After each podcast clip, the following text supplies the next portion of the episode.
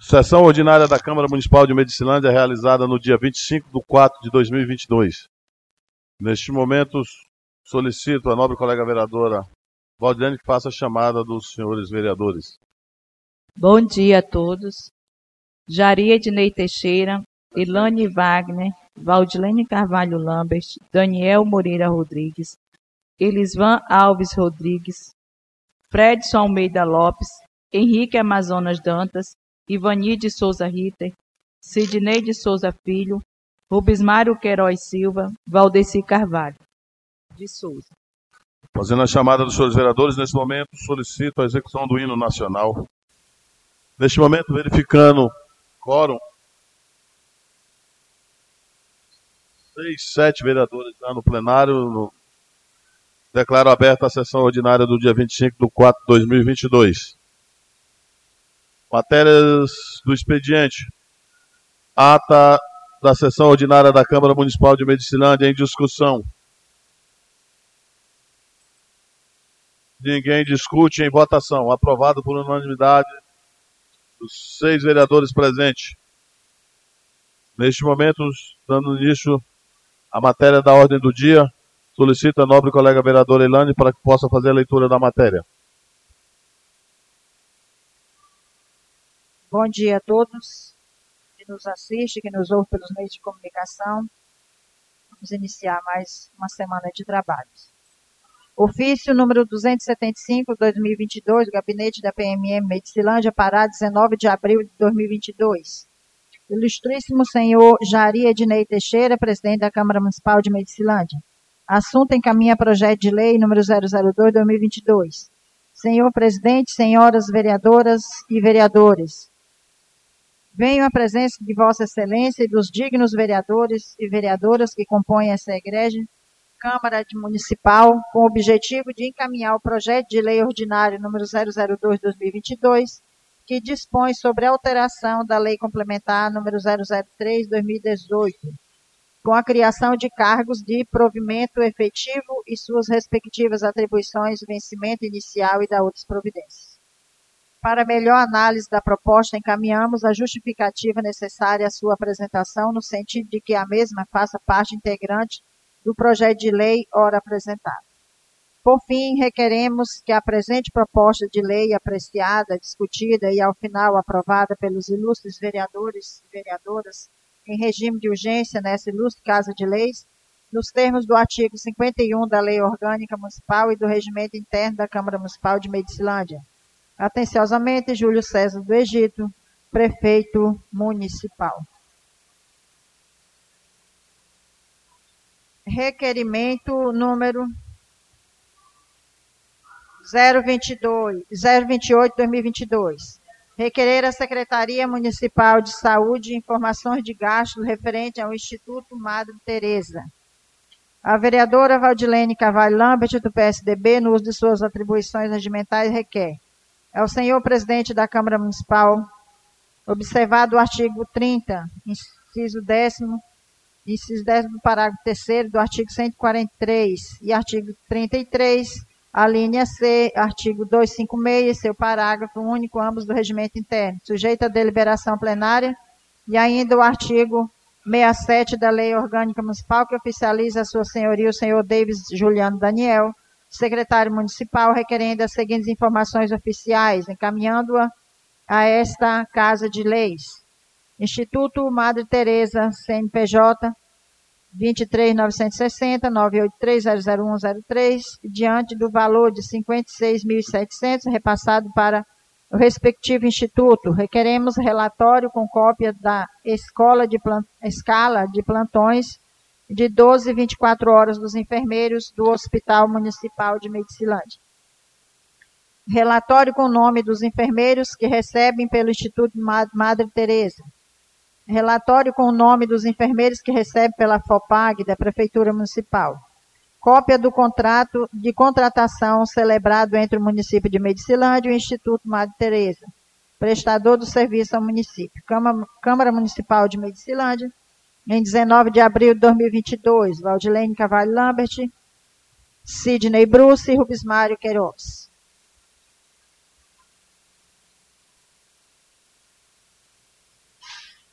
Requerimento 029-2022. Requerer à Secretaria Municipal de Educação informações referentes à frota municipal do transporte escolar. A vereadora Valdilene Cavalho Lambert, do PSDB, no uso de suas atribuições regimentais, requer ao senhor presidente da Câmara Municipal de Medicilândia, observado o artigo 30, inciso 10, inciso 10 do parágrafo 3 no artigo 143, artigo 33, a linha C, artigo 256, seu parágrafo único, ambos do regimento interno, sujeito à deliberação plenária e ainda o artigo 67 da Lei Orgânica Municipal, que oficializa sua senhoria, o senhor Hilton Mar Carvalho dos Santos, secretário municipal, requerendo as seguintes informações oficiais, encaminhando-as a esta Casa de Leis. Transporte escolar municipal, frota própria. Qual período do ano 2021 os veículos que são da frota própria do transporte escolar municipal começaram a transportar os alunos para aulas presenciais?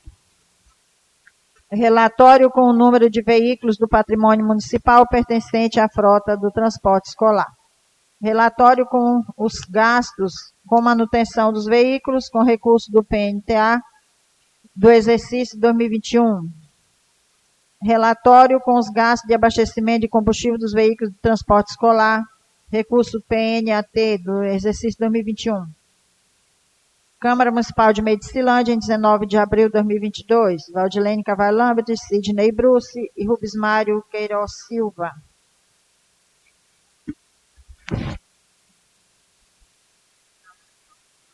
Requerimento número 030-2022. Requerer à Secretaria Municipal de Assistência Social informação referente à movimentação de conta bancária, recursos dos idosos. Vereador Bismarck Queiroz Silva, do MDB, no uso dos regimentais, requer ao senhor presidente da Câmara Municipal de Medicilândia, observado o artigo 30, inciso 10 do parágrafo 3 artigo 143, 33, a linha C, artigo 256, seu parágrafo único, ambos do regimento interno, sujeito à deliberação plenária.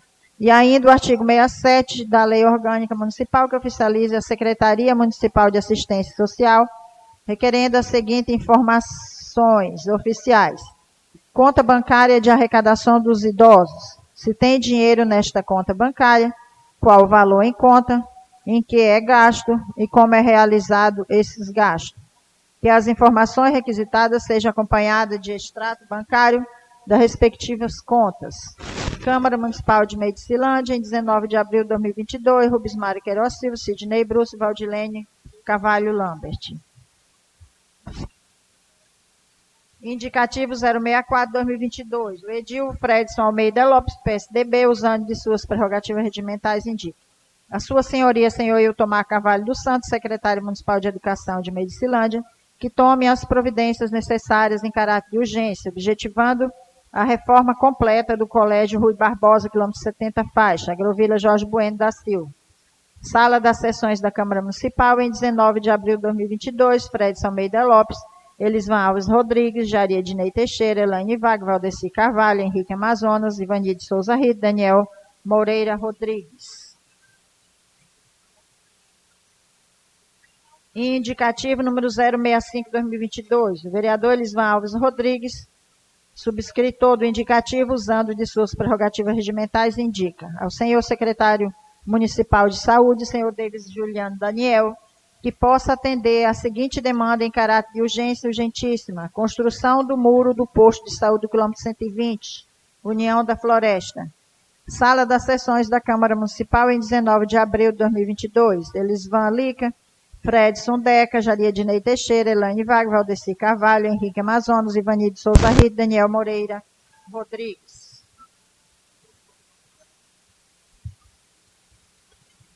Indicativo número 066-2022. O vereador Bismário Queiroz Silva, do MDB, subscritor do indicativo usando suas prerrogativas regimentais, indica.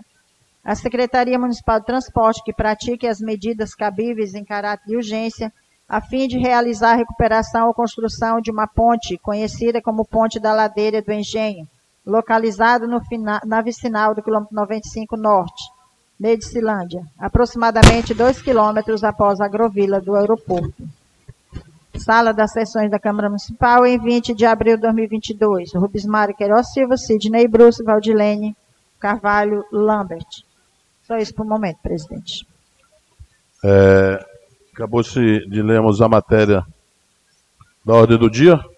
Queremos agradecer a presença de todos, principalmente os representantes da empresa Anne Caroline e Gomes Eireles. E o vereador Valdeci pede que eu leia aqui o último, a última página de um esclarecimento dessa empresa. É, CB Work, construtora, Anne Caroline e Gomes Arieles. Aí tem o CNPJ, inscrição estadual, aqui do bairro Cacoal de Medicilândia. Informamos a Vossa Excelência que o repasse da FUNASA para o município foi, de, foi dividido em três parcelas, no qual já foi repassado duas até o momento, onde foram construídos 25 módulos e duas placas, e a empresa está aguardando o repasse da terceira parcela para o município para iniciar a construção dos oito módulos que ainda faltam para assim poder finalizar e receber o valor restante. Inclusive, temos três banheiros concluídos sem receber, aguardando a terceira parcela. Ressaltamos que os três módulos concluídos não foi entregue à população ainda pelo motivo de que antes do morador fazer uso da FUNASA, deve visitar e a empresa receber, pois está aguardando um repasse da FUNASA para o município. Sem mais acrescentar, colocamos-nos à disposição de Vossa Excelência para quaisquer esclarecimentos que façam necessário. Atenciosamente, Anne Caroline Gomes Arieles, assinado digitalmente pelos seus representantes. Era isso, colega? Tudo bem, vereador. Continuando. Projeto de lei complementar de números 22, processo 02, autor, Prefeitura Municipal. Dispõe sobre alteração na lei complementar 03, com criação de cargos de provimento efetivo as suas respectivas contribuições, vencimento inicial e da outras providências. Esse projeto hoje está mesmo só para ser apresentado e terá os trâmites nas suas comissões. Requerimento de número 28-2022. Autores, vereadoras Valdilene, vereador Rubens Mário, vereador Bruce. Secretaria de Saúde, pedido de informação, Instituto Madre Teresa, prestador do serviço da PMM. Discussão e votação, com a palavra a primeira escritora, vereadora Valdilene. Bom dia a todos os colegas vereadores, vereadoras, a todos que estão nos ouvindo na plateia e através da rádio comunitária e Facebook. É, referente essa questão né, da Secretaria de Saúde sobre as escalas de plantões dos enfermeiros de 24 horas e de 12 horas, já houve uma reunião na Comissão da Saúde e nós fizemos também um requerimento e esperamos que seja respondido. Né?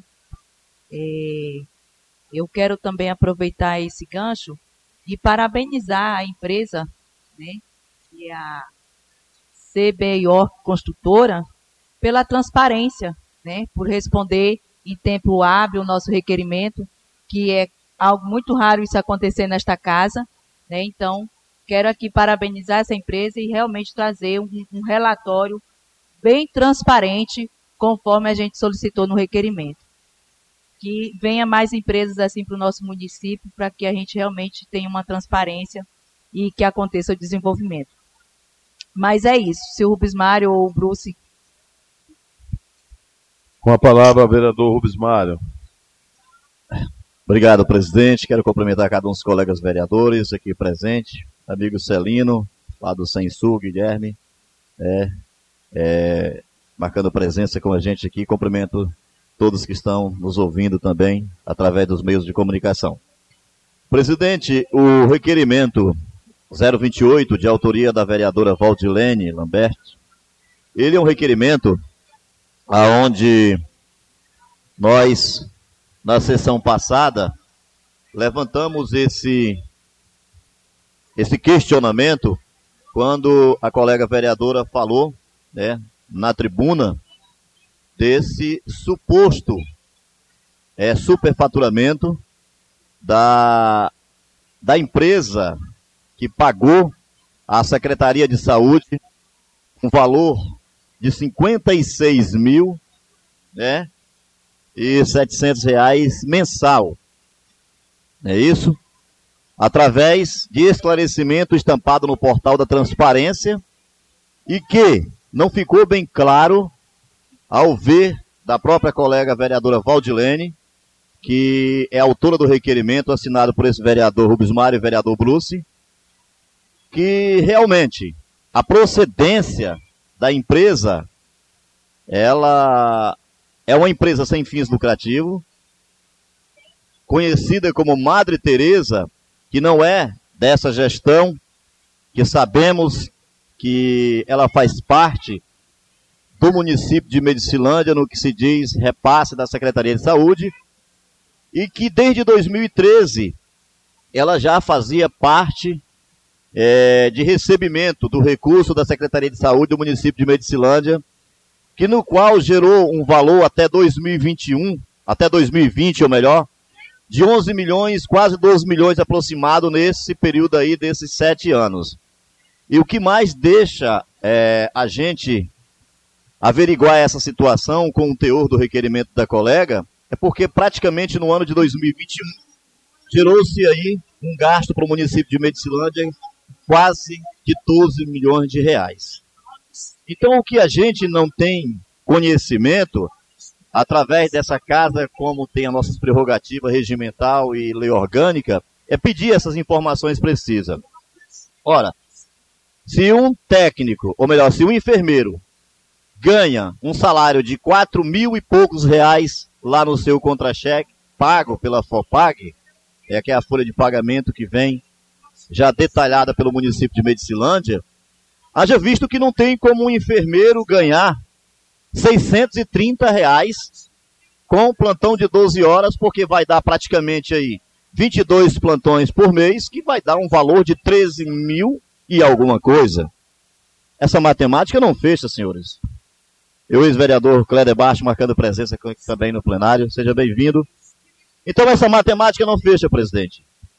De receber 4.800 ou 4.600 na folha e se a empresa repassou, repassou ou melhor, recebeu 13.800. E ainda o que deixa mais, meu líder Fred, essa casa a pedir informação precisa é que por ser um, um instituto Madre Teresa que se diz sem fins lucrativos. Agora, se ele é sem fins lucrativos, Resta saber como é que está sendo repassado esse recurso e esses impostos que essa empresa está cobrando. Porque quando a empresa ela é uma empresa legal com a cobrança dos impostos do, dos ICMS, dos IRs, que são necessários para o desconto de 17% e mais os 4% do Estado, a gente tem conhecimento que funciona dessa Agora, se ele é sem fins lucrativos, como são cobrados esses impostos?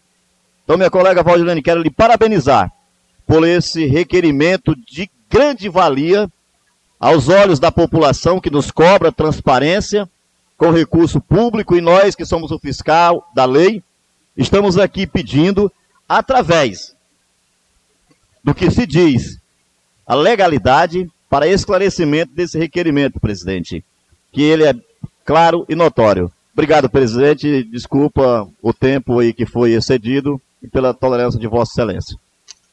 Obrigado, vereador Rosmaro. Registrar a presença aqui do ex-vereador, presidente desta casa, Cleda. Seja sempre bem-vindo. Meu amigo Biringa, Marquinho, e todos vocês que estejam aqui, e as populares que venham à sessão da Câmara Municipal.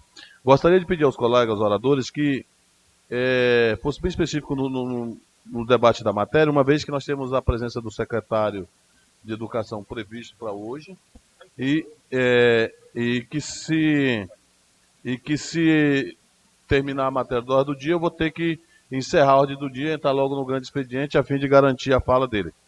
Continua franqueada a palavra, com mais algum colega vereador deseja se manifestar, senão eu vou colocar em votação. Ninguém mais discute em votação o requerimento de número de número 28, a Secretaria de Saúde, pedido de informação, Instituto Mata Teresa, prestador de serviço da PMM. Os vereadores que concordam com o conteúdo do meio permaneçam como está, os que discordarem, manifestem, por favor. Aprovado por unanimidade da Casa. Será encaminhado ao secretário. Requerimento de número 29. Autores, vereadora Valdilene, vereador Rubens Mário, vereador Bruce. Secretaria de Educação, pedido de informação, frota própria do transporte escolar.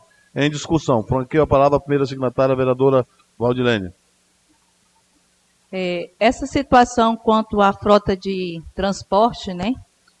É, a gente vê aqui várias denúncias pelas redes sociais e até mesmo uma denúncia já nesta casa referente a essa questão. Então é importante a gente saber quais são as, as frotas, os veículos de transporte escolar, que é de patrimônio da educação, é, como é que está a manutenção para com esses veículos, porque o que a gente vê também os pais e alunos questionando quanto a essa situação. E será bem louvável também a presença do secretário nesta casa para que a gente também busque mais informações sobre isso. Com a palavra o vereador Rubens Mário.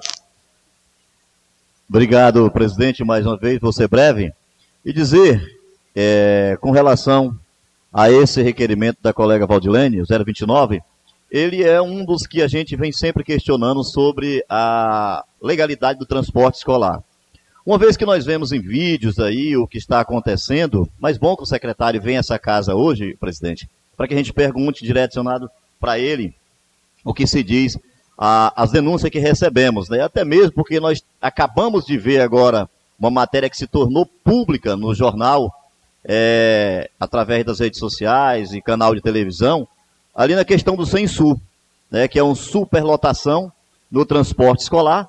E quando diz, segundo as informações, e que nós, o secretário vai explicar isso para nós, que é uma rota licitada e roda um transporte que é público. Então, esse esclarecimento que ele venha dar a esta casa com relação ao pedido de informação desses vereadores seja preciso e que a sociedade está cobrando. Então, está de parabéns, colega Valdilene, pelo requerimento dessa grande importância que se diz segurança dos nossos filhos que, que é transportado pela rota, é, pela, pela é, o transporte público deste município. Obrigado, presidente. Ninguém mais discute? Vou colocar em votação. Os vereadores concordam com o conteúdo mesmo do requerimento 29, Secretaria de Educação pedido de informação da frota própria do transporte escolar, permaneça como está. Os que discordarem, manifestem, por favor. Aprovado por unanimidade dos vereadores.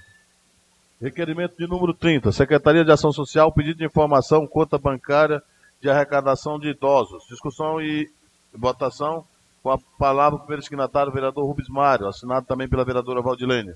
Obrigado, presidente, mais uma vez. Presidente, esse requerimento é, é um dos, dos fatores que levanta muitos rumores, presidente, com relação a uma conta que ela é de posse da Secretaria de Assistência Social, né? e que essa conta, ela não é uma conta com recurso da prefeitura.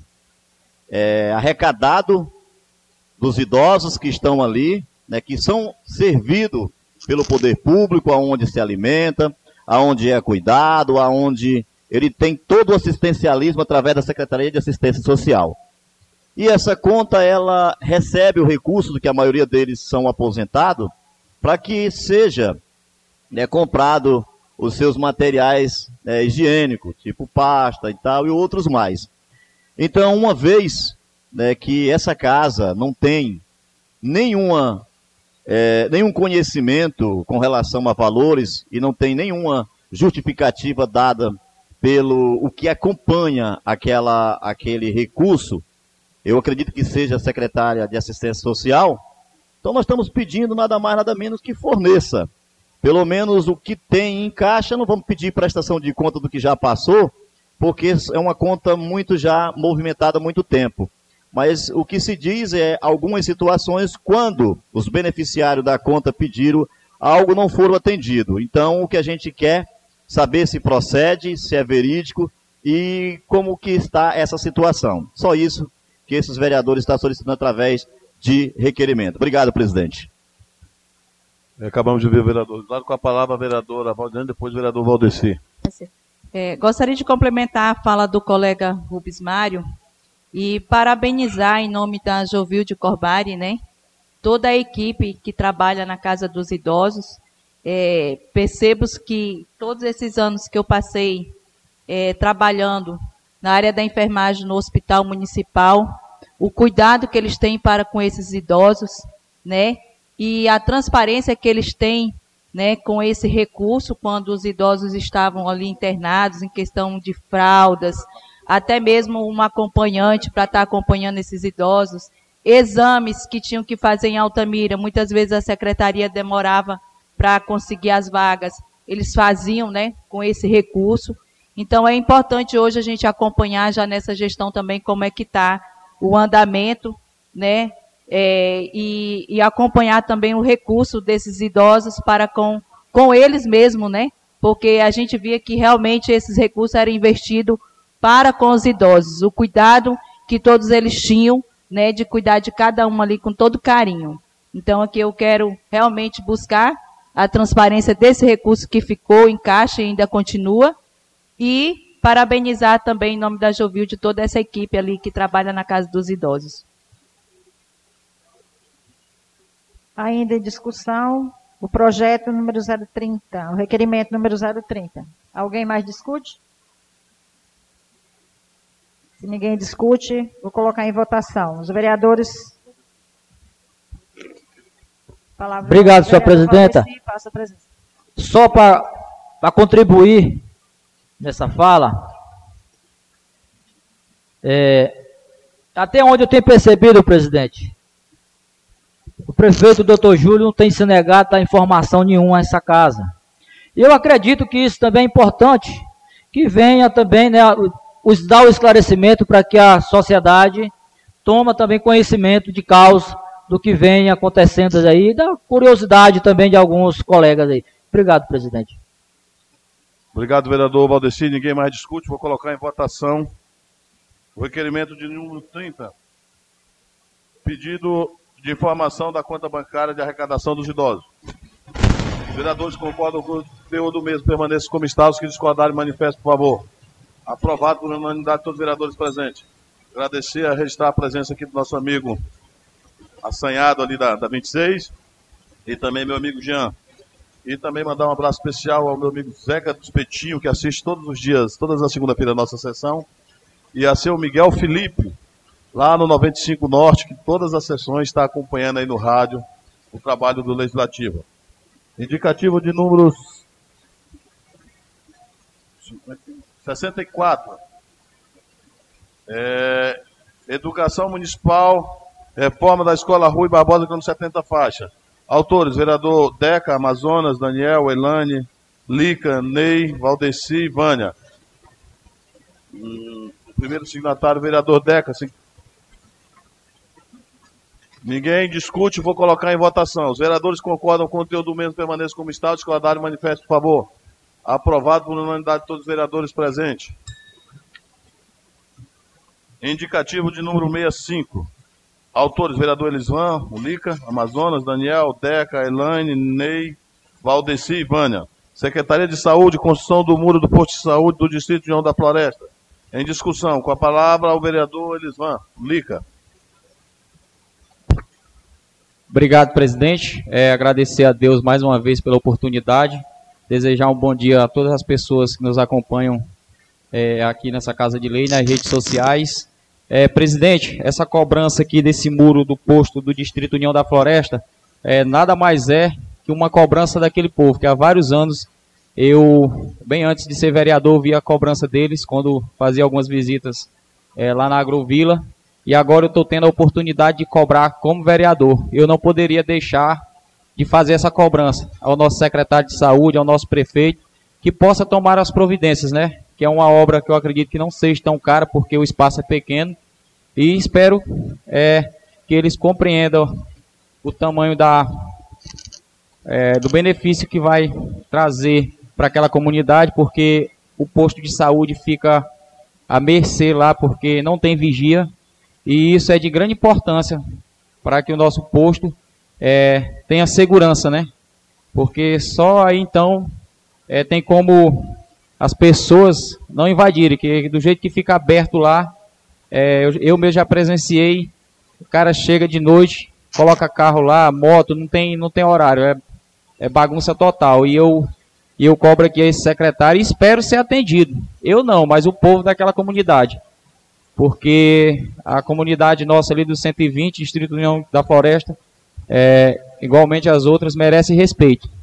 E eu estou aqui como vereador para cobrar, tá? E peço mais uma vez ao nosso secretário que possa tomar as providências. E enquanto eu for vereador aqui nessa Casa de Lei, eu irei estar cobrando essa demanda. Obrigado, presidente. Obrigado, vereadores. Vamos, mais alguém discute o, o indicativo? Neste momento, então, coloca em votação o indicativo de número 65, Secretaria de Execução, construção do muro do posto de saúde do Distrito União da Floresta. Os vereadores concordam com o conteúdo do mesmo permanência como estão. Os que discordarem, manifestem, por favor.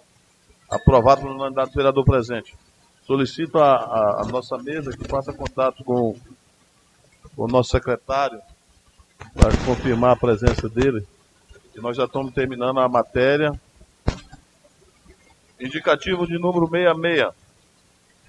Autores, vereador Mário, vereador Bruce, vereadora Valdilene. Secretaria de Transporte, equipe de pontes, reforma ou construção de pontes. Discussão e votação. Com a palavra, vereador Rubens Mário. Obrigado, presidente. Presidente, esse indicativo é, que a gente está solicitando, os colegas aqui, Bruce e Valdilene, de minha autoria, é um indicativo simples, aonde todos os vereadores têm a sua prerrogativa e a gente fica triste quando nós vemos o que aconteceu no 95 Norte, a atitude dos produtores né, de dizer fechamos o travessão porque não passa na ponte do engenho. A gente está solicitando ao executivo que atente não para a ponte do engenho, mas várias pontes que está com problema nesse município. Essa aqui foi só uma referência, porque a comunidade nos procurou e disse fechamos. Mas não precisava eles colocar o caminhão não, meu presidente, já estão todos fechados. Já estão todos ilhados nas vicinais. Acabando de ver também agora há pouco aqui, o que meu amigo Biringa está aqui presente, me mandou, mostrou as fotos lá. Sei, meu amigo Biringa, estive lá, há 30 dias atrás estava ruim, já não passava, agora acabou tudo de vez. Há 30 dias atrás. E é cobrando nessa casa, todos os dias estamos aqui, legislador, cobrando do executivo, com o orçamento que votamos, suplementação de 80%.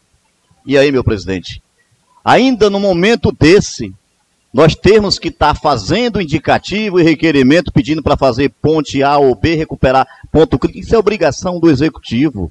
O executivo tem que acordar para trabalhar para o povo, que o recurso todos os meses entra nos cofres públicos.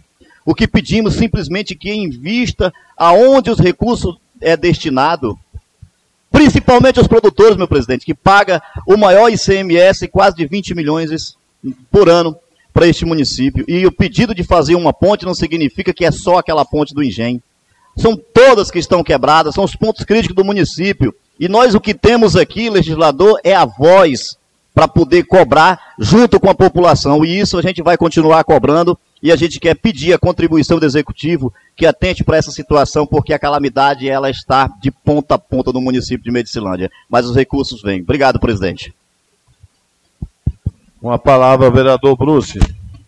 Obrigado, presidente. Nesse momento eu gostaria aqui de desejar um bom dia aos colegas vereadores, às colegas vereadoras, as pessoas que nos acompanham aqui na plateia, as pessoas que nos acompanham através do Facebook e a Rádio Sociedade FM. Presidente, eu gostaria de pedir a Vossa Excelência, estamos discutindo as matérias, estamos aqui em votação, e falta colegas nas suas determinadas cadeiras, presidente. E é tão pouco o tempo que nós ficamos aqui, aproximadamente duas horas e dez minutos. Isso é até um desrespeito com as pessoas que estão aqui nessa casa neste momento. Seu presidente, estive ontem em visita ao 75, 75 Norte.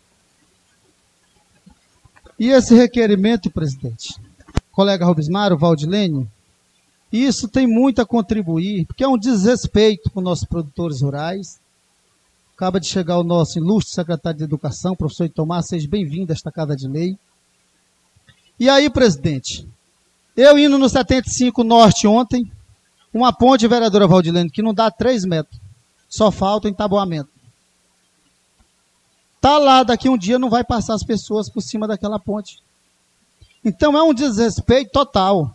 Eu vejo, presidente, uma situação que funcionário, às vezes, que está é, tá à frente das construções de pontes aqui na nosso, no nosso município, dia de segunda-feira estão por aí, andando. Enquanto o povo está sofrendo nos travessões, presidente.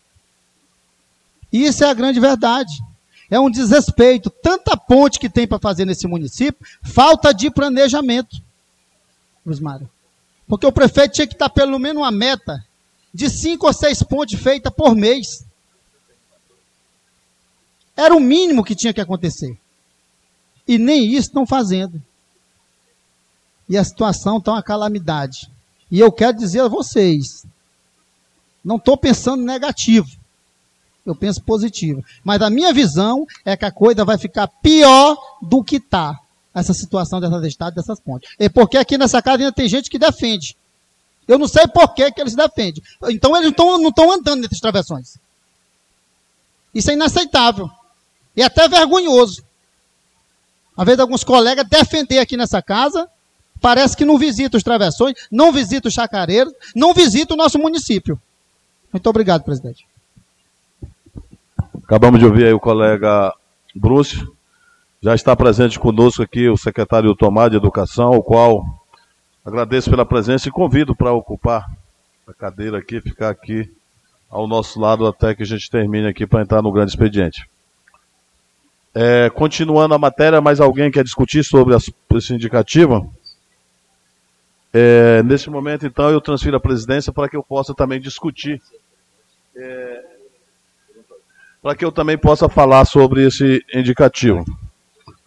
Eu acho que qualquer indicativo, colegas vereadores e a população que nos ouve nesta manhã, meu amigo Celino, é importante que o vereador faça. É papel do vereador, Marcos, indicar ajudar o executivo municipal é, nesse trabalho.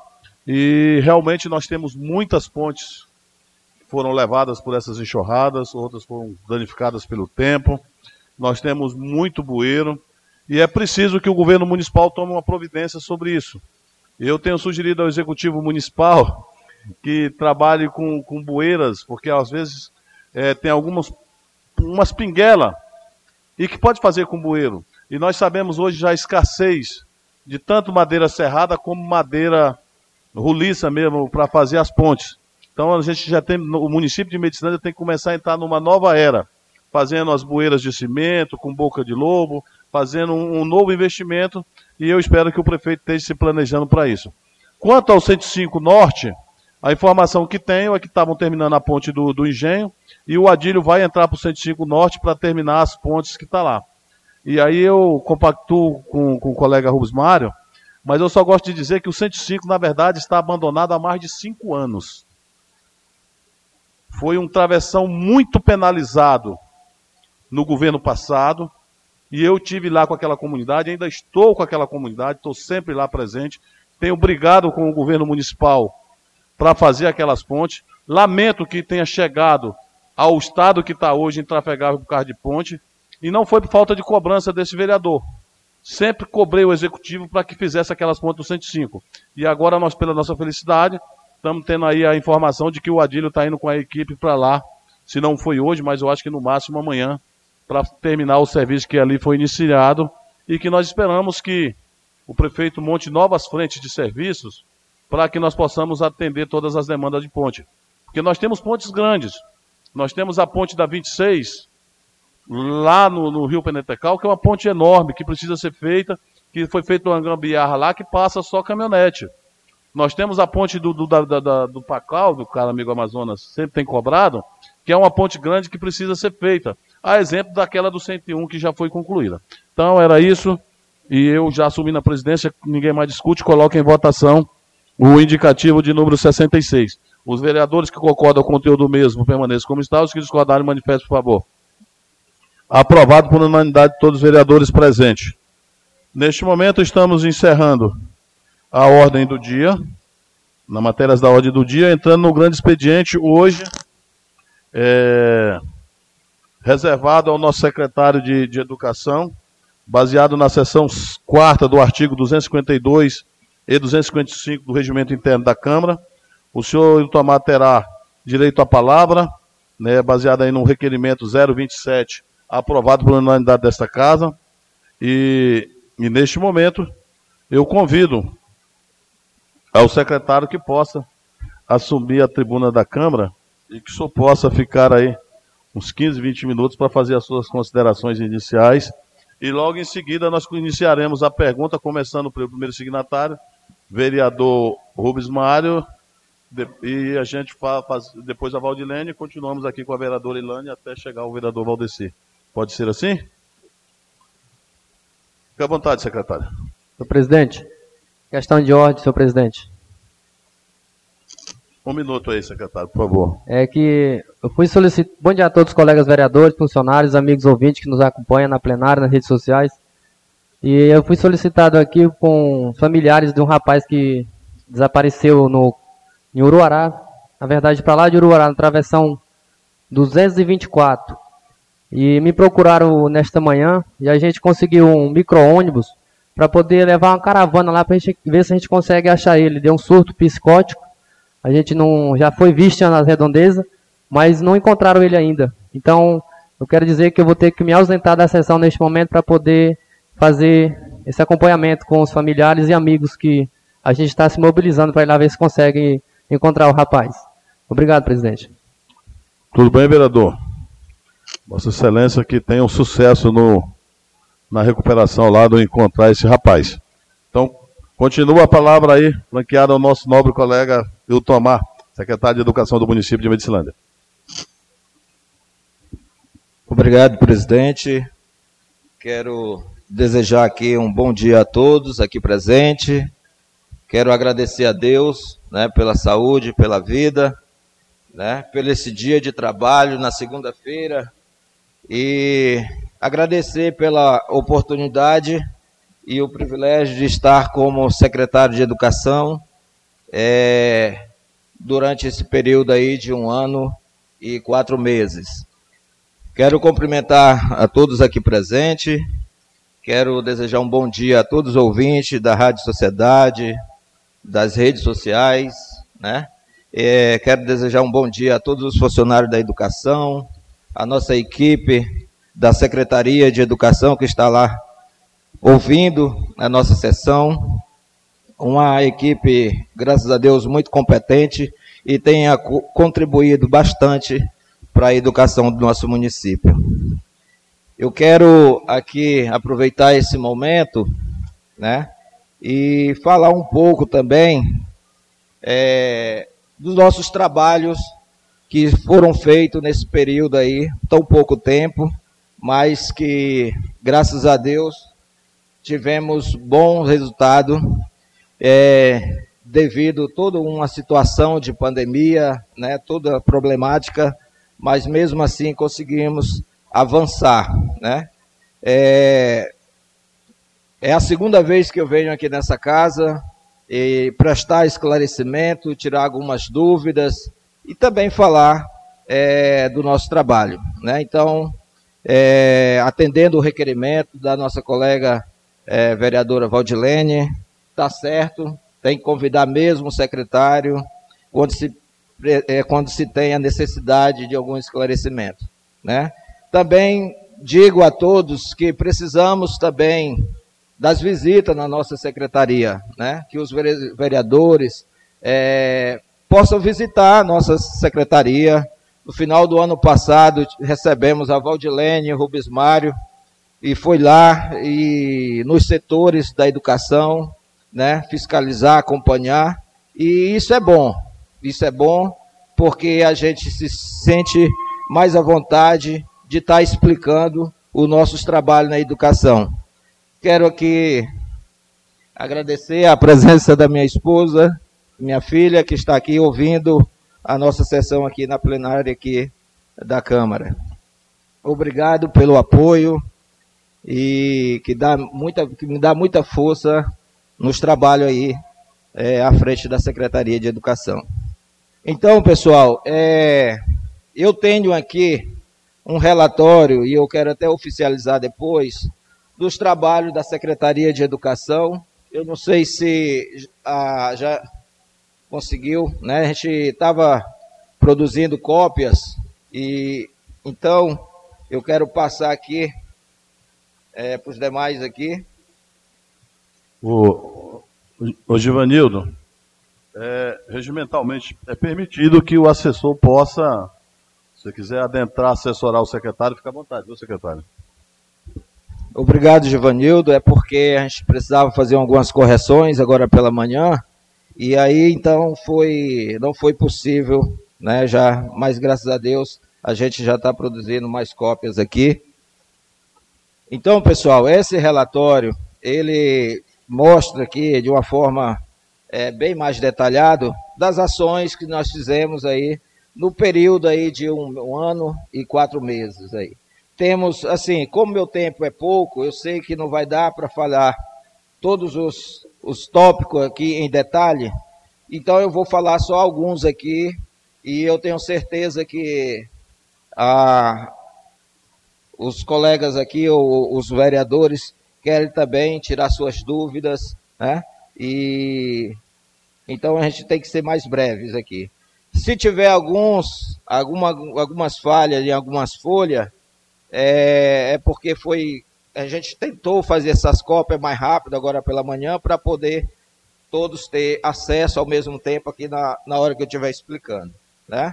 E, então, é, nós temos aí né, na, na página 4, eu não sei se todas têm essa, essa página, é, é, essa numeração em página, mas nós temos aí é, o organograma da nossa secretaria, que fica melhor para cada um de vocês acompanhar como é que funciona a nossa secretaria, quais são as funções que tem dentro da secretaria né, e a atribuição de cada um aqui é, na nossa Secretaria de Educação. Tá? E temos aí o, o nosso perfil né, e organização institucional. Né? Temos também as nossas ações é, na secretaria durante esse período aí, né, de, de trabalhos.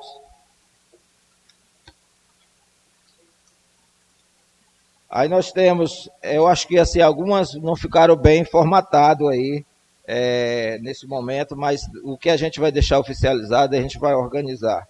Então a gente iniciou o ano passado, 2021, fazendo as reuniões com nossos diretores, coordenadores e também a, a, os professores responsáveis de escola, onde nós discutimos a problemática da educação no nosso município e procurando também é, discutir melhorias para a educação do nosso município.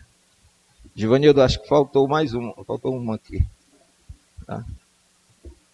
Eu acho que vai estar sendo providenciado aí, tá? Mas a gente vai deixar uma também oficial aí, tá ok?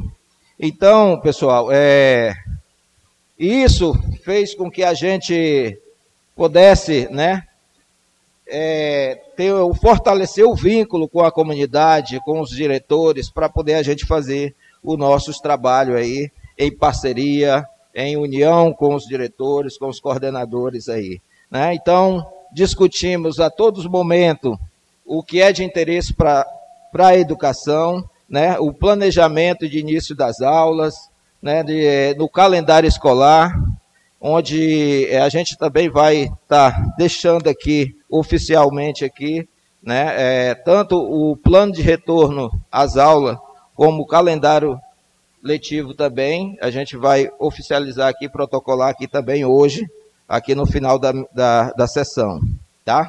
Então, assim, é, todos e a cada momento que a gente tem a problemática do nosso município, nós estamos sempre em sintonia com os diretores e coordenadores e responsáveis de escola do nosso município. Né? Então, mais para frente, a gente tem aqui é, uma das coisas que foi importantíssimo na nossa gestão é a construção do planejamento estratégico, que é o PPA, né? diretriz, programa de educação realizada na Conferência Municipal de Educação.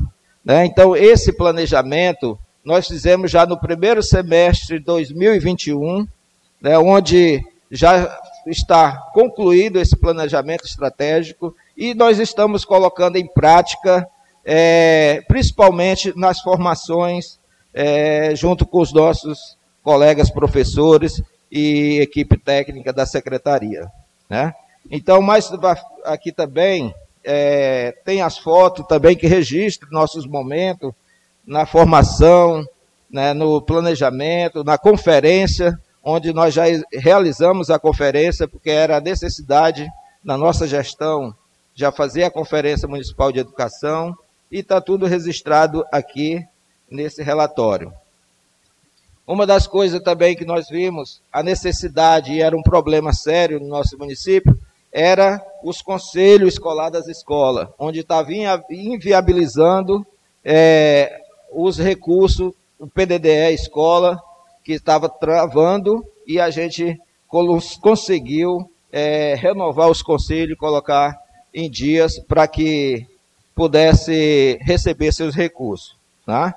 Então, é, também aqui, deixamos aqui também registrado os trabalhos da nossa equipe pedagógica, né, que é as visitas, os projetos realizados no nosso município, em todas as escolas. Nós temos aqui a educação é, na educação infantil, né, nós temos a coordenadora Vilma, né, que está trabalhando muito bem é, e tem alguns projetos já realizados, projeto que vem fazendo sucesso aí na nossa gestão, que é o seu alfabeto, né, trabalhando no Dia das Crianças e a sacola de leitura. Isso aí é muito importante para que a gente é, valoriza, que nós incentiva os nossos alunos desde o início na educação infantil. Temos também é, nossos coordenadores e coordenadoras, né? Nós temos o coordenador Júnior, que é do polo aqui do 70, temos a Maristela do polo do 120 e o Givanildo no modular rural, professora Val, Valdelice, né? Temos a nossa coordenadora geral Cleci e vem também trabalhando, visitando as escolas, colocando é, fazendo os trabalhos, desenvolvendo, desenvolvendo os projetos aí, como identidade e o meio em que vivo, meio ambiente e cultura, diversidade e tempo, diversidade, tempo e suas transformações, e solidariedade e respeito. Então, isso aí tem ajudado muito nossos trabalhos é, durante esses projetos, é, assim, na realização desses projetos na Secretaria de Educação. É, temos os registros aí também, né? É, e dessas ações aí, desses projetos, e também nós fizemos também um trabalho muito bem na parte da educação especial, né, formação, capacitação para os professores. Quero até agradecer ao presidente por ter cedido espaço aqui na Câmara para a gente fazer essas, esses trabalhos aí, é, essa, essas formações aí. Tá? Então, vou adiantar um pouco mais aqui nosso relatório. Eu tenho certeza que cada um depois vai ter tempo para ler, para analisar esse relatório aí. Tá? Então, olha, nós temos aqui uma das coisas que, que fizemos e muito bem é sobre as reformas né, e manutenção das escolas. Né? Nós é, iniciamos, mesmo com o ano, é, o ano passado, 2021, mesmo com o período de pandemia, nós fizemos manutenção em várias escolas, né? Demorou um pouco a licitação, mas fizemos manutenções nas escolas, reforma. É, a, a, primeira escola que nós fizemos reforma foi o Grãozinho, né? A Henrique Danta ali na, na Vila Pacal fizemos uma manutenção boa, né? A Francisca Aguiar, que se chamava a Escola do TNT, né? Porque ela era toda revestida de TNT para poder tampar os, a, a, a tinta que estava muito ruim, né? E nós tiramos aqueles TNT e fizemos uma pintura decente, banheiros, né? Preparado para os cadeirantes também, pessoas de educação é, especiais. Então foi um investimento muito bom que nós fizemos. É, a Gaspar Viana, tivemos um investimento bom, é, muramos a, a, a, casa dos professores e do ensino médio para que é, nós tivéssemos é, saído do aluguel para poder economizar mais também. Né? Temos, tivemos a reforma também na escola Vitória Régia, uma, uma, uma, uma reforma muito, muito boa, mas eu, é, não foi totalmente, ainda precisa de um, algumas reparos lá, principalmente no telhado, mas que a gente não poderia é, fazer investimento é, muito alto só numa escola que não tinha como atender outras. Então nós dividimos o pão, como se diz. É, fizemos reformas na, na Benjamin Constante, está em manutenção, na Liberdade do 130, na Escola Francis, é, Nossa Senhora das Graças, né? Então, assim, foi muitas escolas, está aqui registrada as escolas onde nós fizemos as reformas e estamos fazendo, né? Estamos fazendo, é, dando continuidade às reformas das nossas escolas. É, fizemos também bastante climatização nas escolas, as escolas de grande porte estão todas climatizadas. Infelizmente, nós estamos enfrentando um problema sério, que é a questão da energia nas escolas, que não está dando condição de, de, de, de tocar, né, de, de funcionar todas as centrais de ar, mas a gente está tomando providência, já encaminhamos solicitando esse serviço da Equatorial que possa nos atender para que a gente tenha mais conforto para nossos alunos aí. Esse é o tempo, presidente? Já se passaram 15 minutos, né? Tá, é, então só, só quero. Tolerância aí para que o senhor possa certo. concluir. Então, pessoal, olha, é, eu sabia que o tempo era pouco. é muita, graças a Deus, é muita, muito investimento, muito trabalho que nós estamos fazendo durante pouco tempo. Só que, que quero aqui enfatizar na questão da, da, das condições que nós demos no início das aulas em relação à, à manutenção das escolas, em como higienização, é, todo o, o, o trabalho para atender nossos alunos no período de pandemia. Infelizmente, o tempo foi muito, esse período de aula, sendo aulas remotas, isso aí prejudicou muito nossos alunos.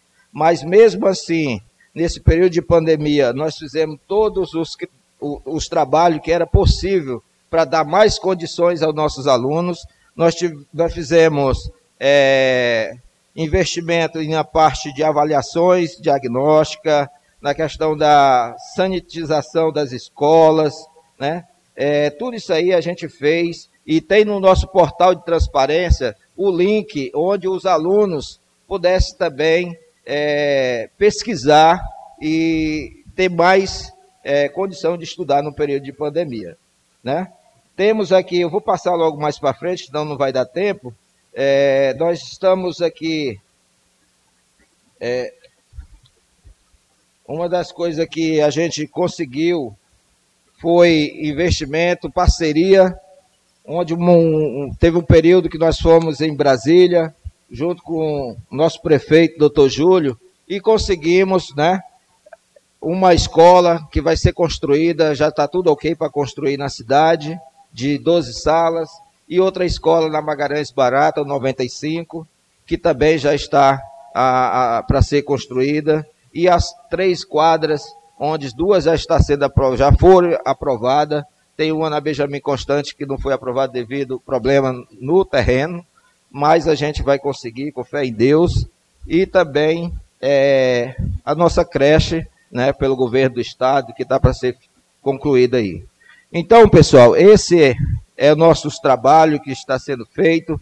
Fizemos várias manutenções no nosso transporte escolar, mas infelizmente o transporte escolar é uma situação complicadíssima no nosso município e a gente então eu acredito que é um espaço para perguntas, então eu vou encerrar minha fala e aí a gente vai contribuindo de acordo com as perguntas dos colegas vereadores aí. Ou é, vereadores, é, certo. Obrigado vereadores. aí, secretário, pela compreensão e no, ao final das perguntas, disponibilizaremos outro tempo para que você possa fazer o um resumo final do encerramento.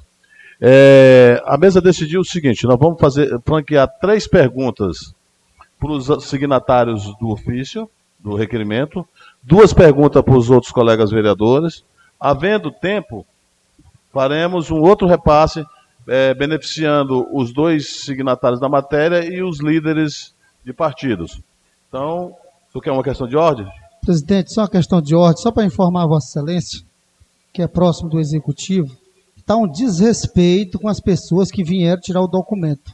Não tem cadeira, não tem mesa, nem as cadeiras para o povo sentar. Então estão reclamando, estão mobilizando para vir para a Câmara. Eles estão certos, presidente.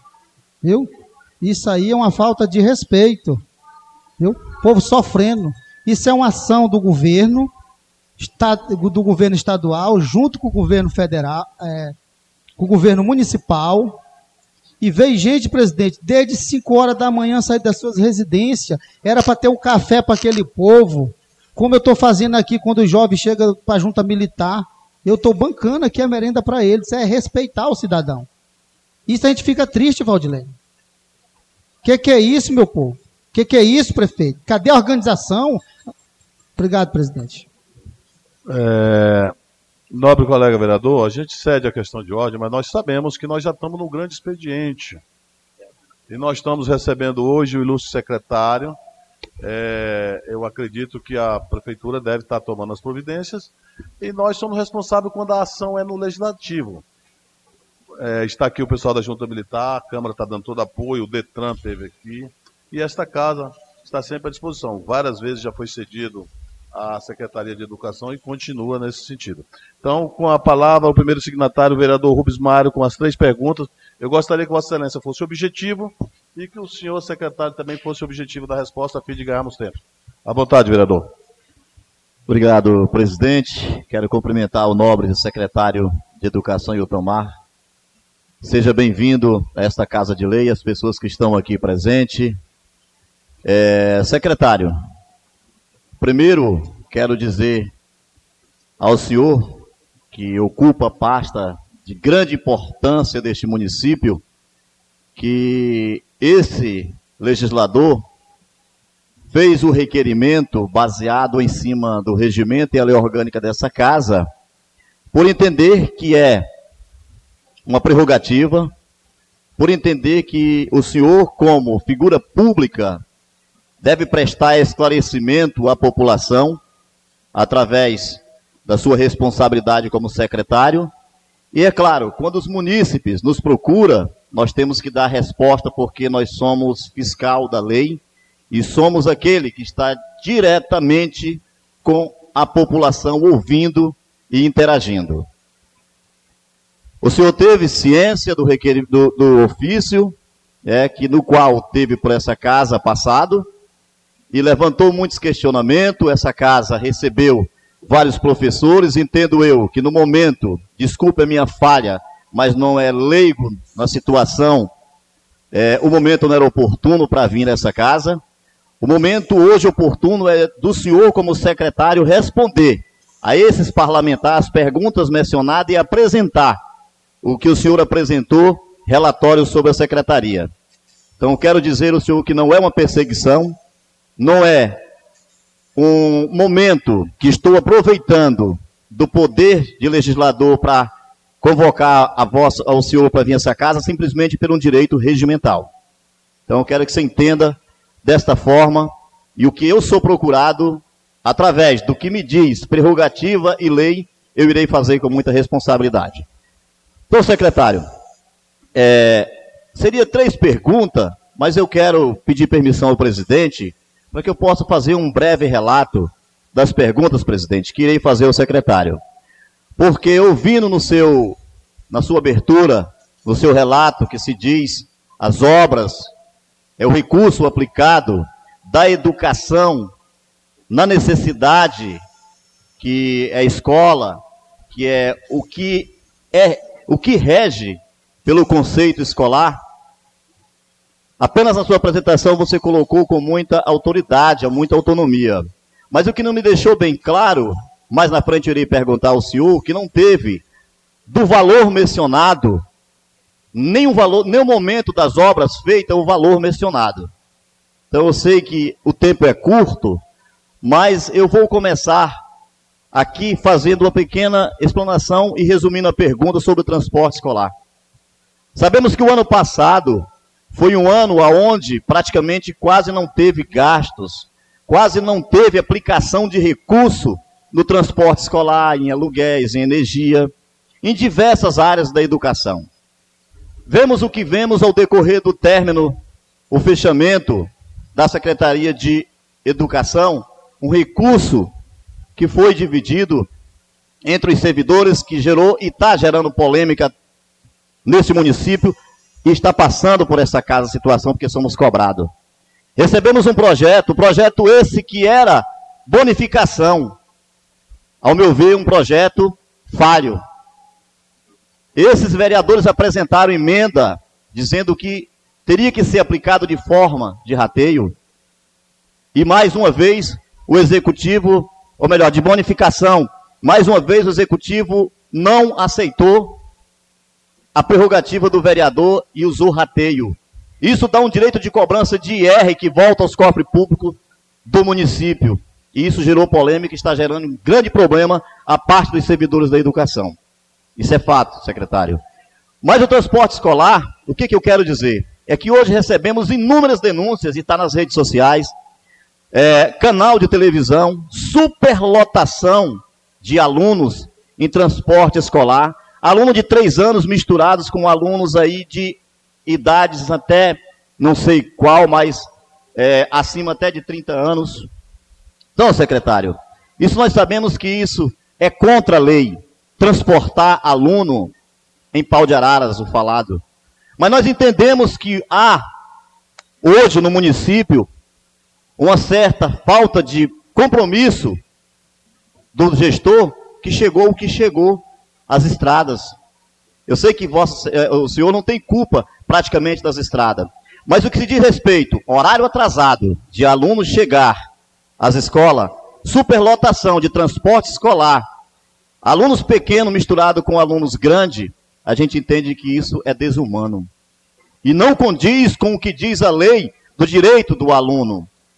O direito do aluno, ele é inviolável. Assim como os nossos direitos também na Constituição é inviolável.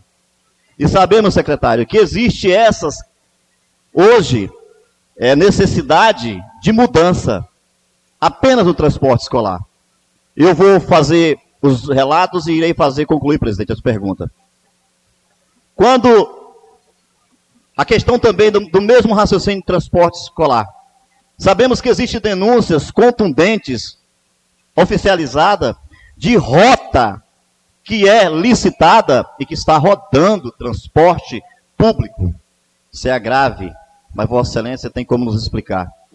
E isso dá um certo desconforto até no próprio ônibus que é licita, que era para estar tá rodando licitado, a frota que é do município superlotada. Aluno vem amarrotado em cima do outro, correndo um grande risco, que estrada não temos.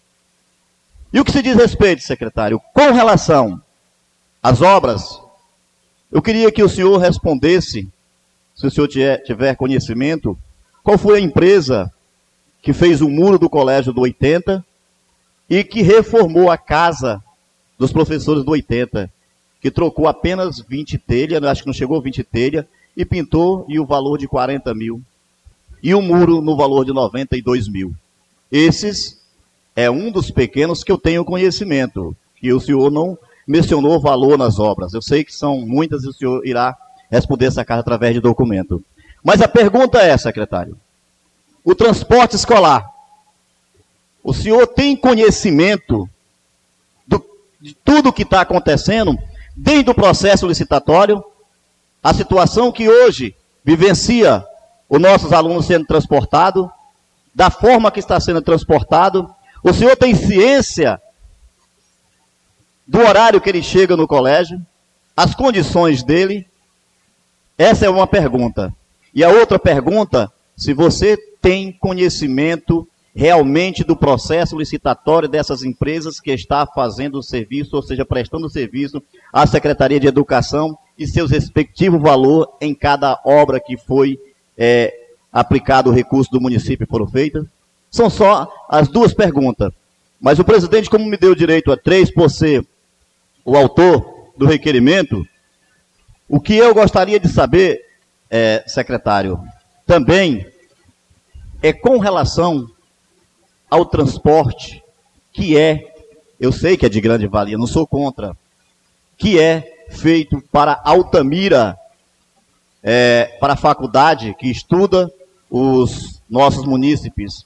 Uma vez que entendemos que a lei diz que não pode ser aplicado recurso público do município a ultrapassar fora do próprio município, a lei não permite. Mas o senhor sabe me explicar de que forma está sendo pago pela Secretaria de Educação esse transporte? Se o senhor souber, o senhor me responda, mas se o senhor não souber também, eu entendo que é uma, é, o senhor tem limite por ser secretário, que muitas vezes a posse está sobre o executivo, quem determina as ordens, e é o que vemos em Medicilândia. Obrigado, secretário. Acabamos de ouvir as três perguntas do secretário, pedindo aos vereadores que sejam específicos realmente nas perguntas. O senhor responde as três e a gente passa para o segundo orador. Quanto tempo, presidente, que eu tenho de resposta? Você achar mais. Ah, tá. Tá ok. Obrigado. É... Então, assim, falando a respeito do, do transporte escolar, transporte escolar eu acredito que é um desafio não só para nós nessa gestão, mas com, quanto todos os que já passou como secretário de educação no nosso município. Né? Eu tenho acompanhado é, em outras gestões situações também delicadas, problemas seríssimos e principalmente devido às estradas, período chuvoso e com chuvas forte e demorada, né? É, mas na nossa gestão também não está sendo diferente. Então, assim, pessoal, eu quero dizer a vocês que já é o segundo início de ano letivo. Nós tivemos ano passado é, as aulas iniciaram de formas remotas, então não foi necessário transporte escolar. E depois, já no segundo semestre, nós tivemos é, aulas com rotatividade, ou seja, com 50% dos nossos alunos é, vindo para a escola alternativo, né? 50% um dia e 50% outro dia. E com isso, o nosso transporte escolar ele foi suficiente para concluir todo esse período aí de, de, do ano letivo do ano passado. Esse ano já iniciamos também com rotatividade, é, mas era para ser com rotatividade, mas organizamos junto ao Ministério Público para que a gente começasse é, presencial. Né? Então, quando nós iniciamos nosso transporte é, presencial, com 50%, 100% presencial, aí é onde veio o grande problema do transporte escolar. Só aí que nós detectamos, né, tivemos conhecimento da superlotação no transporte escolar. Né? E, infelizmente, nem sempre os transportes que iniciaram são os mesmos agora, porque a gente, nós tivemos, assim como teve denúncia, teve também comunidade que veio até nós para poder mudar o transporte, porque o ônibus é, dava conforto, mas não chegava até a escola. Né? Então tivemos, é, fizemos até reunião para que a gente é, tivesse é, que mudar o transporte e colocar é, um carro que desse mais condição de trafegar. Né? Então, assim, infelizmente, o nosso transporte e algumas comunidades está é, tá faltando um pouco de conscientização dos pais em termos de matricular os seus filhos nas escolas mais próximas.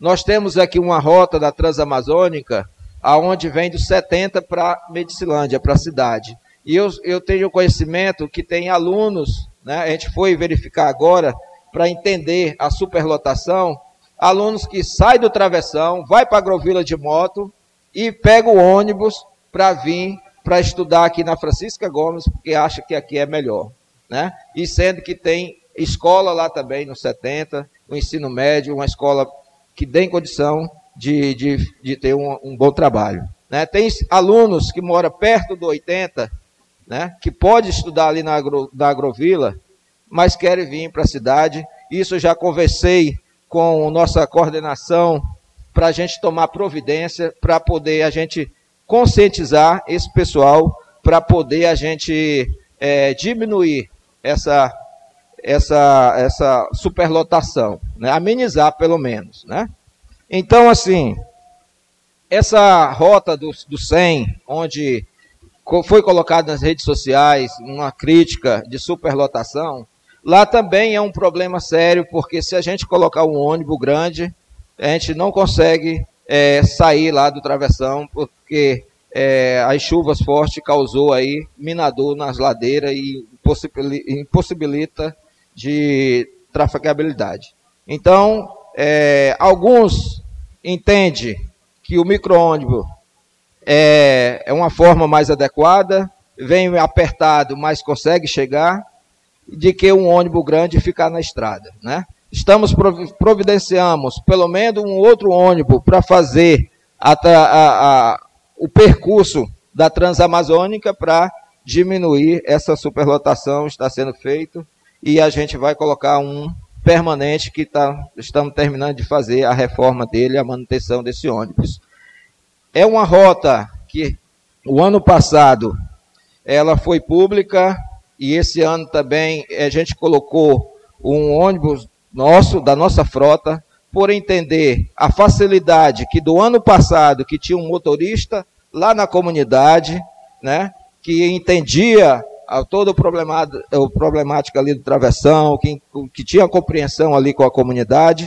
Então achamos melhor é, colocar esse ônibus público, ônibus nosso, com o nosso com o motorista contratado, para que é, desse mais condição à comunidade. Né? Então, assim, é, ela é uma rota que foi para licitação, mas que a gente não está pagando, a gente, a gente colocou um ônibus nosso para poder dar mais facilidade e entendimento ali de ajudar a comunidade ali, os nossos alunos do Sul, tá?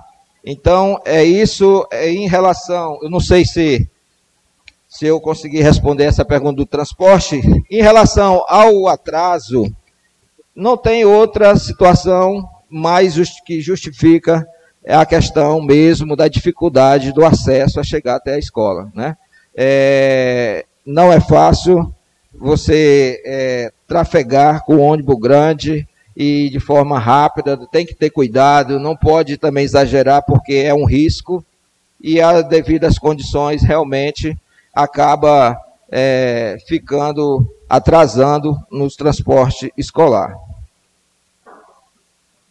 Em relação a o abono no final de, do ano, foi. Foi. O que não ficou bem claro, secretário, com relação ao transporte escolar, que é, eu fiz uma pergunta no geral e o senhor citou só um ponto. Foi a questão do censo. Mas é praticamente quase no município inteiro a questão da superlotação. E o que o senhor não me respondeu foi a questão do que nós sabemos, que até nós é, entendemos o momento, por as estradas está difícil, mas nós sabemos que é lei Aluno não pode ser transportado de maneira inadequada como está acontecendo. Mas Vossa Excelência não explicou com relação o que é feito, tipo, por exemplo, 90 Norte e outros lugares, quando transporta até, vamos supor, próximo da cidade, o ônibus que está ocupado, por exemplo, dentro da rota no município, tem uma outra função de ir buscar aqueles que estão lá distante para simplesmente só para formalizar a questão da legalidade. Por que isso é feito desta forma? O que, ao meu ver, se a gente tem hoje um precedente que se abriu por conta da necessidade, por que, que o transporte escolar, que é o pau de arara, fica lá, distante da cidade, 3 quilômetros? Por que, que não vem logo até a cidade? Se, você, se o senhor tem uma legalidade, ou se isso é feito, está sendo conduzido da mesma forma, pela irregularidade, porque a lei não permite. Olha, essa questão aí do 90, do 90 Norte, nós tentamos colocar um ônibus de início, não foi suficiente, não teve condição de ir lá no final da rota, né? É, não, foi, não foi possível, então o que, que nós fizemos? Conversamos com a empresa, é, pedimos que tomasse providência, foi uma iniciativa da empresa em colocar um ônibus, um, um, um, um AF4000, né, para transportar até aonde dá para poder sair da, dos, dos momentos difíceis e então fazer é, essa trajetória aí com a F4000 traçada. Né? Então, assim, não é cobrir a ilegalidade. Nós fizemos essa parte, nós colocamos ônibus, porque tinha, tinha é, ônibus desocupado que poderia atender essa, essa, esse período até chegar na cidade. Eu sei que não é, eu sei que temos que colocar veículo de forma adequada, ônibus se for, se for possível, mas infelizmente é, até a própria comunidade entende que tem lugar que não é possível colocar ônibus, né? Então assim, não é essa essa esse esse período que o ônibus é, chega, né, a transportar para cá, é, não é para questão de cobrir ilegalidade. Até porque eu sei que em outros municípios as F4000, elas vão até a escola. Quantas vezes no Brasil Novo eu passando meio-dia ali, eu vi as F4000 chegando nas escolas com os alunos. Isso aí não é ilegalidade, né? Agora, nós queremos o máximo que a gente pode dar condições de trazer no ônibus, né? Mais para frente nós podemos conseguir é, colocar esse ônibus que faz mais à frente lá, mais dentro lá da, da do travessão. Isso aí é para dar condições para os nossos alunos, não encobrir irregularidade. Olha, se depois você querer falar em mais em uma questão do transporte escolar, a gente, a gente também é, posso ouvir a pergunta, mas só em relação a o abonos que ele colocou, não sei se foi uma pergunta, não, foi a questão, ah tá, foi a questão da, da das reformas, né? Isso. A questão das reformas, a gente tem um setor de projetos que faz todo o acompanhamento das reformas, onde monta as planilhas e faz, é, organiza todo o recurso, a despesa que vai ser feita, a, a demanda que, que vai ser gasto naquela escola, e aí a gente faz o contrato com a empresa que ganhou a licitação para realizar o, a obra se tem todas a, a toda a, o período que vamos fazer o pagamento, toda obra que vamos fazer o pagamento, o setor de projeto ele vai fazer a fiscalização para poder é, saber é, a medição né, de trabalho do, do, do, do serviço para fazer o pagamento. Então, é, isso é uma responsabilidade de uma equipe de projeto que temos, onde ele faz o projeto, a planilha para fazer o contrato com a empresa,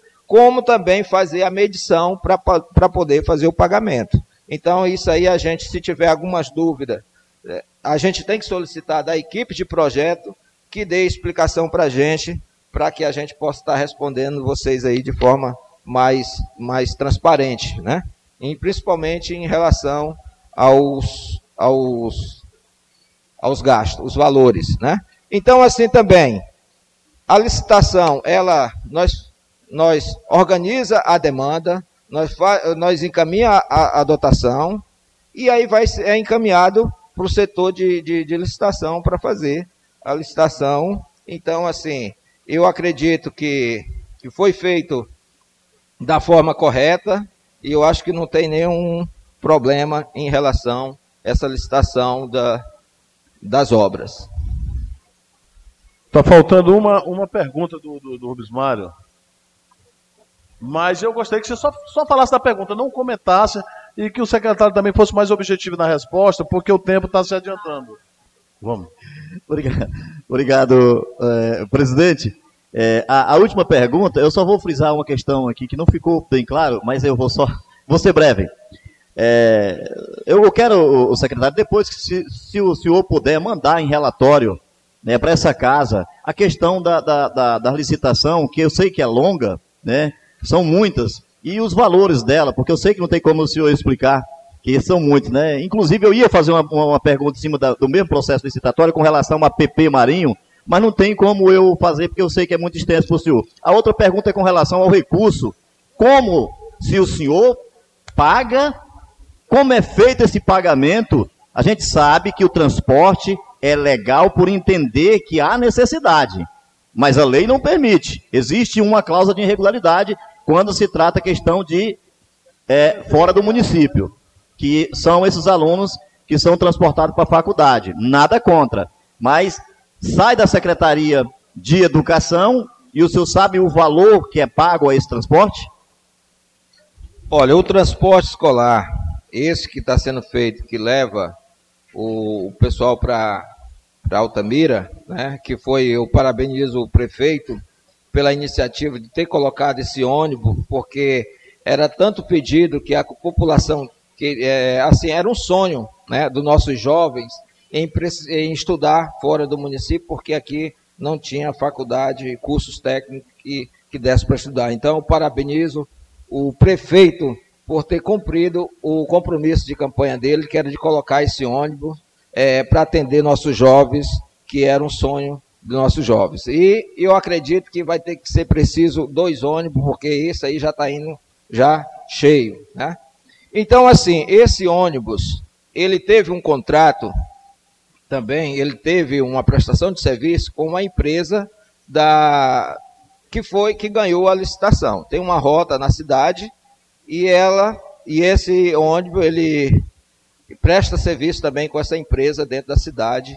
E então, da Secretaria de Educação, nós fazemos o pagamento dessa rota que transporta na cidade. Hã? É, dentro da cidade ela foi licitada pela empresa e qual ele recebe. Agora, isso é no período que não é para ir para Altamira. Entendeu? Então, se vocês observar, ele, ele entrega aqui no grãozinho, nas creches, porque é um pedido também da população para ter mais cuidado nesse transporte de crianças pequenas aí, que não tem como entrar é, com, é, assim, no, com os outros maiores, né?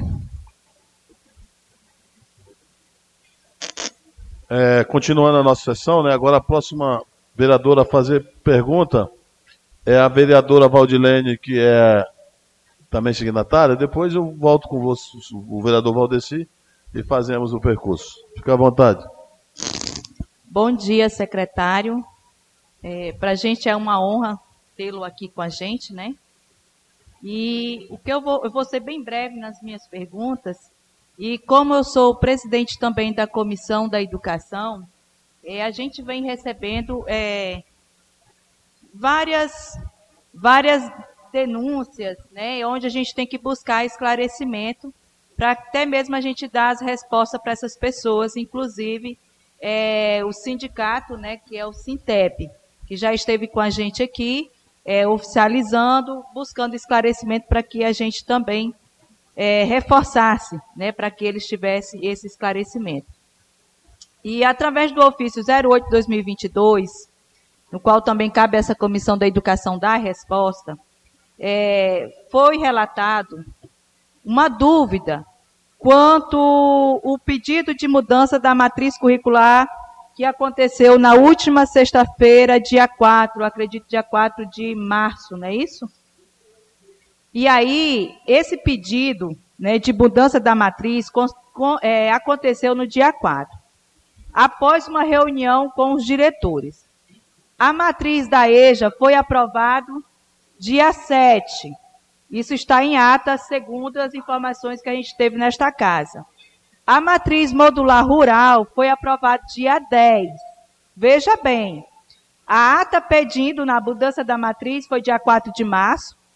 A ata que foi feita referente à mudança da matriz da EJA foi aprovada dia 7 e a matriz modular rural foi aprovada dia 10.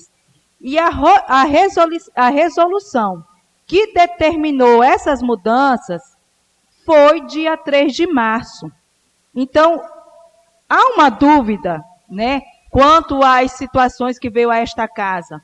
Como é que as atas que foram pedidas, né, essas mudanças, aconteceu depois da data da resolução? Senhor, o senhor pode nos confirmar se isso procede, se o senhor está ciente dessa situação? O que, é que o senhor pode nos esclarecer referente a essas datas aí que aconteceram bem depois é, é, da resolução? Ok. Essa matriz curricular, é, só para o povo entender, o, sobre a matriz curricular, ela teve uma necessidade da gente encaminhar para o Conselho Municipal de Educação, é, antes de, de, de iniciar o, o, ano letivo, né, é, para que a gente tomasse uma providência rápida para regularizar o que estava em prática no nosso município.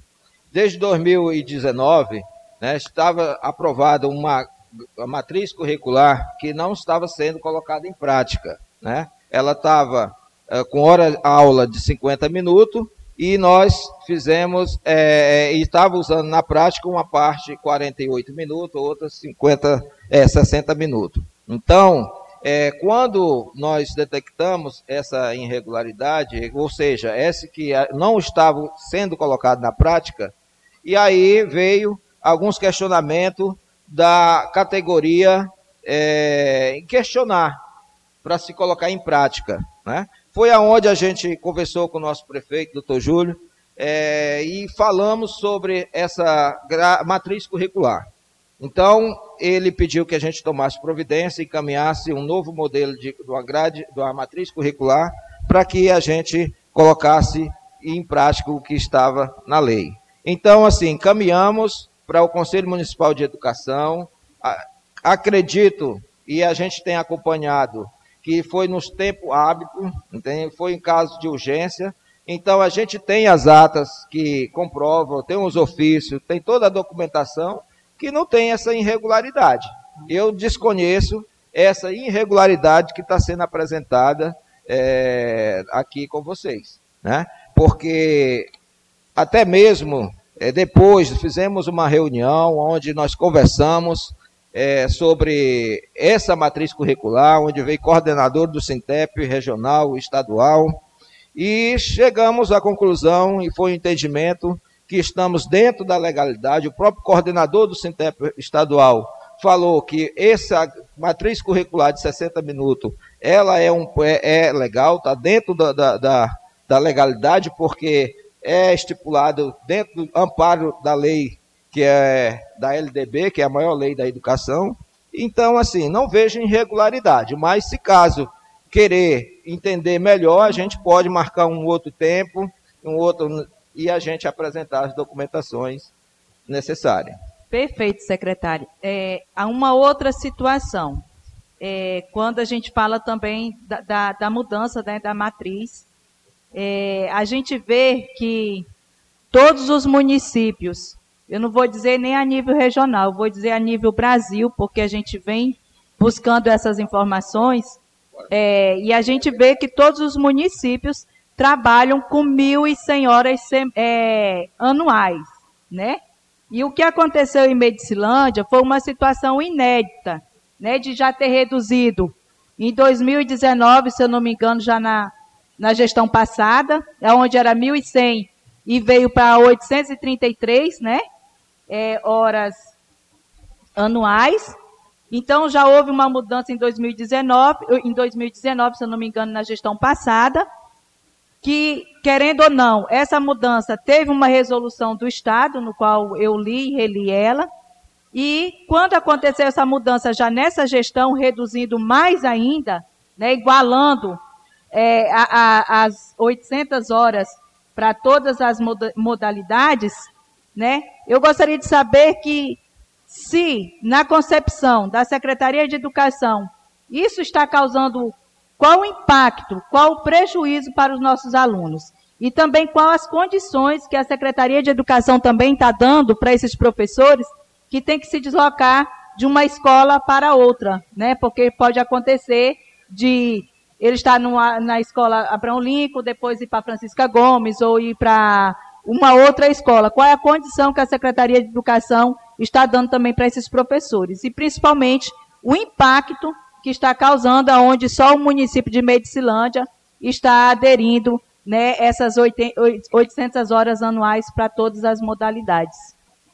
Ok. É, essa matriz curricular, ela é igual eu falei, ela tem uma legalidade, né? É, tá na LDB, esse é, que a gente pode usar a hora-aula de 40 a 60 minutos, só que a gente tem que obedecer alguns critérios. Né? Eu vou só pegar aqui é, para explicar melhor sobre essa matriz curricular, porque ela é assim. Dentro dessa da matriz curricular existe duas, duas, duas, é, dois núcleos, né? Tem um núcleo comum que é obrigatório, que é a disciplina de língua português, matemática, ciência, história, geografia. Essas aí elas são obrigatórias a ter em todo o município. E aí tem a disciplina é diversificada, que tem estudos amazônicos pela região aqui que nós na região norte, arte, religião, educação física e inglês, né? Então essas são as diversificadas, onde pode se fazer algumas mudanças em termos de, de, de, de disciplina, né? Então assim, nós temos é, essa essa matriz aonde foi feito os cálculos e sempre cumprindo com o que é exigido pelo, pelo Ministério da Educação, 800 horas, e não tem nenhum problema em relação de perca por nossos alunos. Tanto que nós já fomos com o Ministério Público, já explicamos essa, essa matriz né, com a promotora, inclusive a promotora é professora de História, ela entende muito bem é, o que a gente estava conversando lá. É, e também conversamos com o pessoal também da, da coordenação também do CITEP. Então, assim, pessoal, não, não vejo nenhum problema é, com em relação a essa matriz. É complicado, é, porque alguns professores tiveram que pegar mais turmas para trabalhar, né, para cumprir a mesma carga horária. Mas em relação a nossos alunos, não tem perca.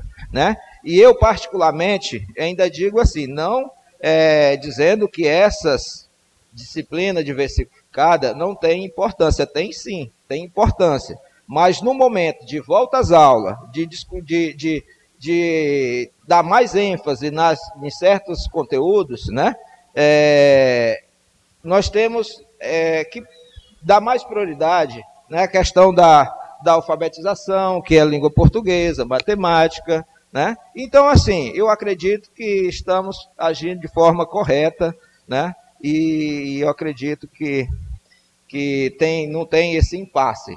É em relação professor que às vezes pega em duas disciplinas, que eu acho que foi muito pouco, que pega em duas aulas em duas escolas, aliás, ela dentro da, da, do, do, do, estatuto, né, não, tem na, não tem nada que diz que é obrigatório a gente dar gratificação para que trabalhe em duas escolas. Né? E em muitas cidades isso é comum o professor trabalhar em duas escolas. Agora, se fosse né, é, para trabalhar na cidade, na zona rural, aí sim a gente teria que dar é, alguma ajuda de custo aí, se for o caso. Perfeito, secretário. Muito, muito bom as, os seus esclarecimentos. É, eu acho que eu tenho direito de mais uma pergunta. É, em cima da sua fala, quando o senhor falou que no ano de 2021, né, os últimos meses trabalharam né, a educação com 50%, né, devido às aulas remotas e alternadas. É, eu gostaria de saber quantos é, ônibus escolar ou quantos veículos escolar de patrimônio próprio a Secretaria de Educação tem?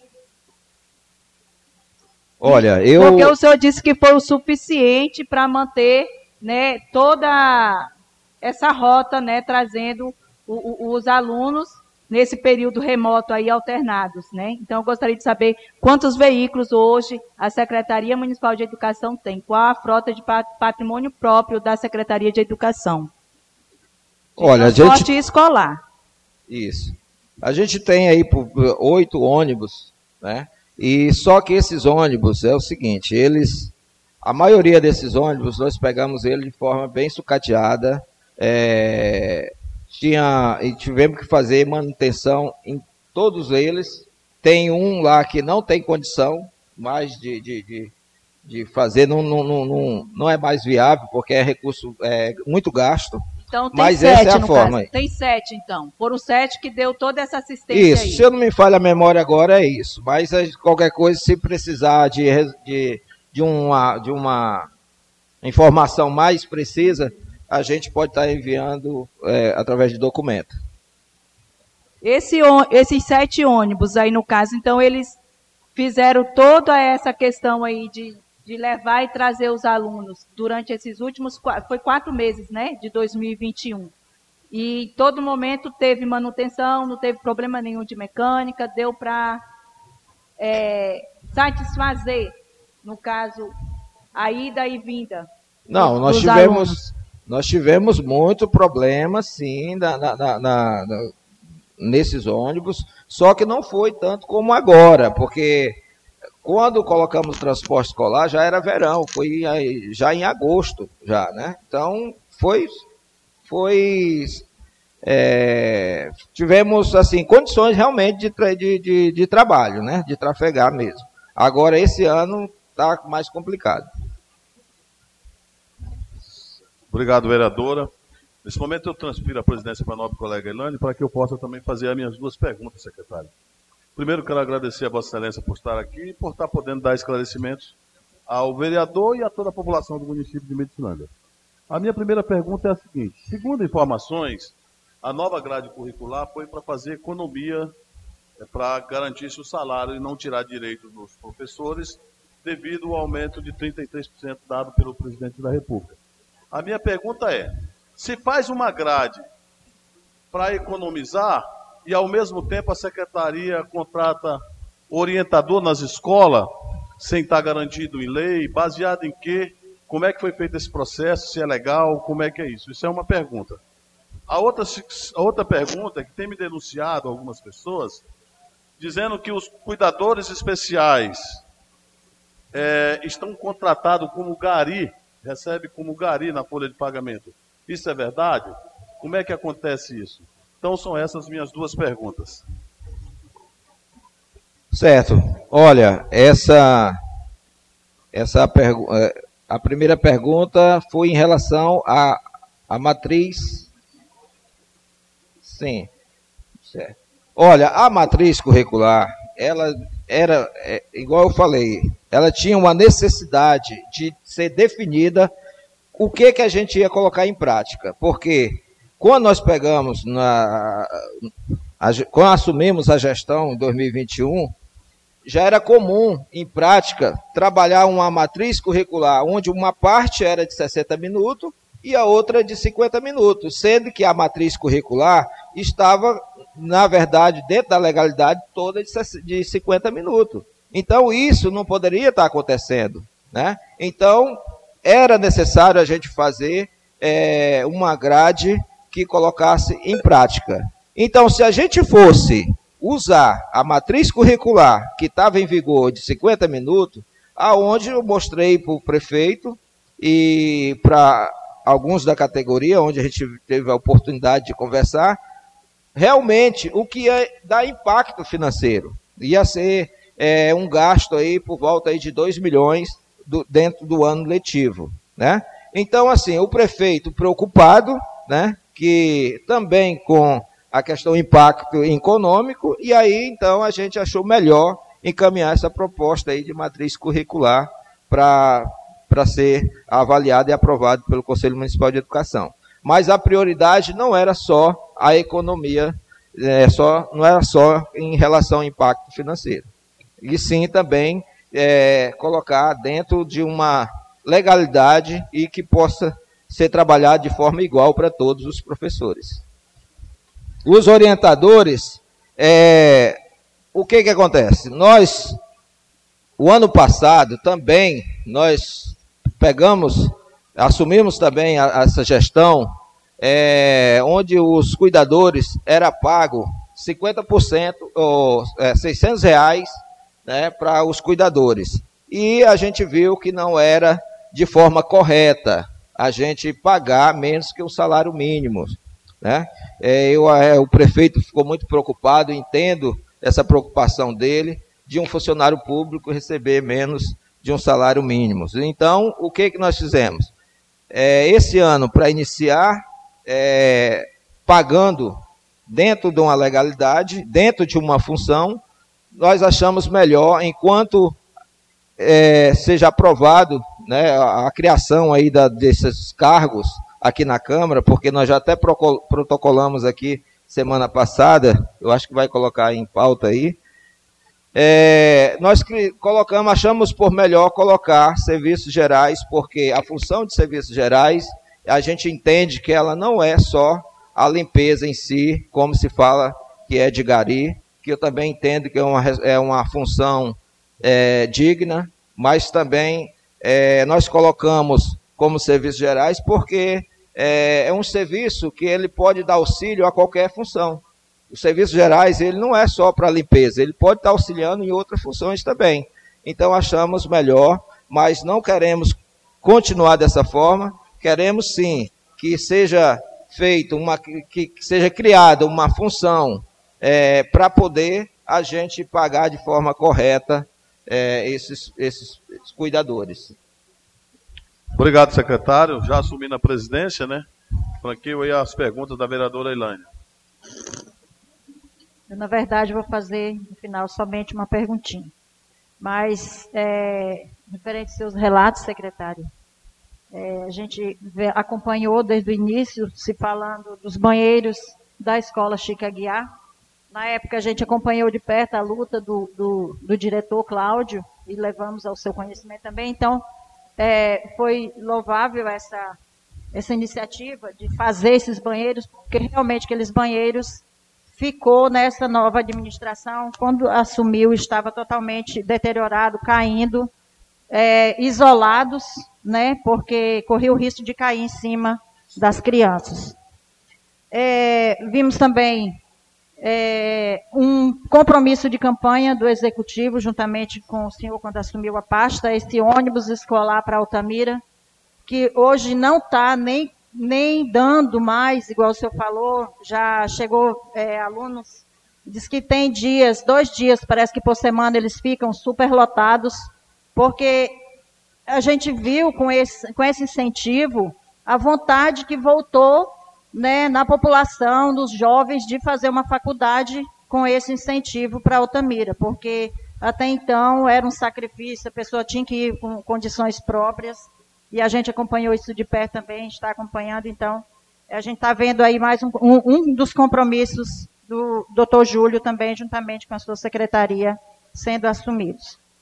Essa questão das escolas rurais, essa superlotação, eu também vejo muito, é, eu antes de ser vereadora apenas trabalhava e, e, e moro e até hoje em uma comunidade, foi uma luta minha, juntamente com o senhor também, que faz parte dessa comunidade lá do 90 Sul.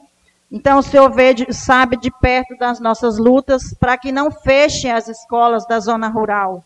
Porque a gente sabe que fechando escola, igual foi feito em outras administrações, superlota os, ônibus, os carros escolares, e superlota as salas de aula na zona urbana.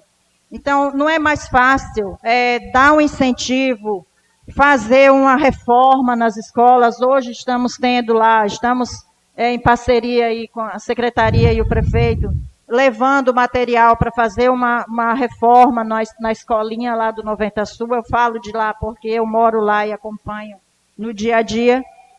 Então, é, é bastante gratificante ver esse seu empenho que está tendo pelas escolas da zona rural. E a minha pergunta é: o senhor tem um, um, uma programação, o senhor está fazendo uma programação para dar o apoio na zona rural a essas escolinhas que estão em precárias condições? Para que, que a escola funcione com mais é, como é que eu digo, com, com, mais força lá e as crianças tenham a vontade de estudar na zona rural, porque muitas vezes a criança não quer estudar na zona rural exatamente por ser uma escola deteriorada, sem condições nenhuma. Tem muitos que banheiros caindo, é, telhas caindo, é, chuva chovendo dentro de escolas. E isso não é de agora, isso são coisas de outras administrações que não fizeram essas reformas há mais de cinco anos, né? Então, a gente, é, o que eu quero saber do senhor, existe essa programação? O senhor vai continuar dando incentivo na zona rural? Ok. Olha, a gente tem que ter muita, muito cuidado, porque assim, eu tenho uma preocupação dos investimentos que a gente faz nas escolas em relação de mão de obra e material. Né?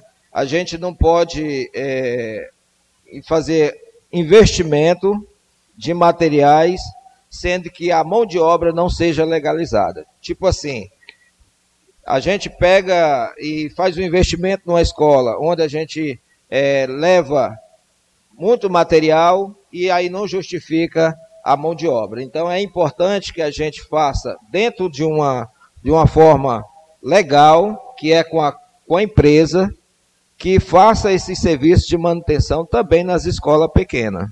Porque a gente pode correr risco de ter que estar tá dando explicação no TCM depois e em relação ao GeoObras. Né? Então, o que, que nós estamos providenciando? Nós estamos providenciando uma planilha, junto com o setor de projetos, que, que vai atender essas escolas menores. Né? Nós vamos montar uma planilha pegando oito escolas, por exemplo, e ela, a empresa, vai fazer essas manutenções nas outras escolas, porque a gente estava fazendo planilha e contrato de, de, de serviço por escola. E uma escolinha pequena não tem como fazer, é muito pouco. Então, já tivemos essa conversa com o setor de projeto, vamos pegar oito escolas, dez escolas e montar uma planilha e a, e a empresa fazer a manutenção em todas essas escolas. Entendeu? Mas é, é importante sim a gente dar manutenção a essas escolas pequenas também, para que nossos alunos tenham mais conforto e estudar próximo da sua residência. Tá bom, muito boa sua, sua resposta. E a gente vê também que há uma preocupação do, de muitos governos que trazer as, as crianças no ônibus escolar às vezes se torna mais barato do que manter uma escola na zona rural. Mas que Deus abençoe e dê tudo certo para que essas crianças fiquem na zona rural e não corram também o risco de é, ônibus e carros superlotados. Senhor presidente, senhor presidente, para garantir né, a fala de todos os colegas, o tempo nosso está ficando curto, como eu vou ficar por último, eu espero que Vossa Excelência distribua o tempo, entendeu? Para cada colega, normal, e, e resposta também para o secretário. Porque daqui a pouco o, cidadão, o, colega aqui vai falar aqui meia hora e a gente vai perder o tempo e a gente ficar fora da rádio. Obrigado, presidente. Obrigado, vereador Valdeci. Acabamos de ouvir a vereadora Elaine. É, peço ao, nesse momento, estou prorrogando a sessão por mais 30 minutos e solicito a, a mesa, a secretária legislativa que entre em contato com a rádio para que possamos garantir assim a fala e de todos os vereadores ainda pela rádio comunitária. Com a palavra, a vereadora Vânia. Senhores vereadores, senhor secretário, meu bom dia, aos ouvintes da Rádio Sociedade. É, Senhor secretário, as minhas perguntas são poucas, eu acho que talvez. É, eu gostaria de perguntar a você por que que Brasil Novo, né? Brasil Novo não mexeu na rádio, na, na, na grade curricular. Né? Brasil Novo não mexeu, ela está a mesma, mesma coisa, né? Segundo a companheira lá do Brasil Novo, passou não mexeu. Né? Isso eu gostaria de saber se ah, essa grade curricular é por município ou não.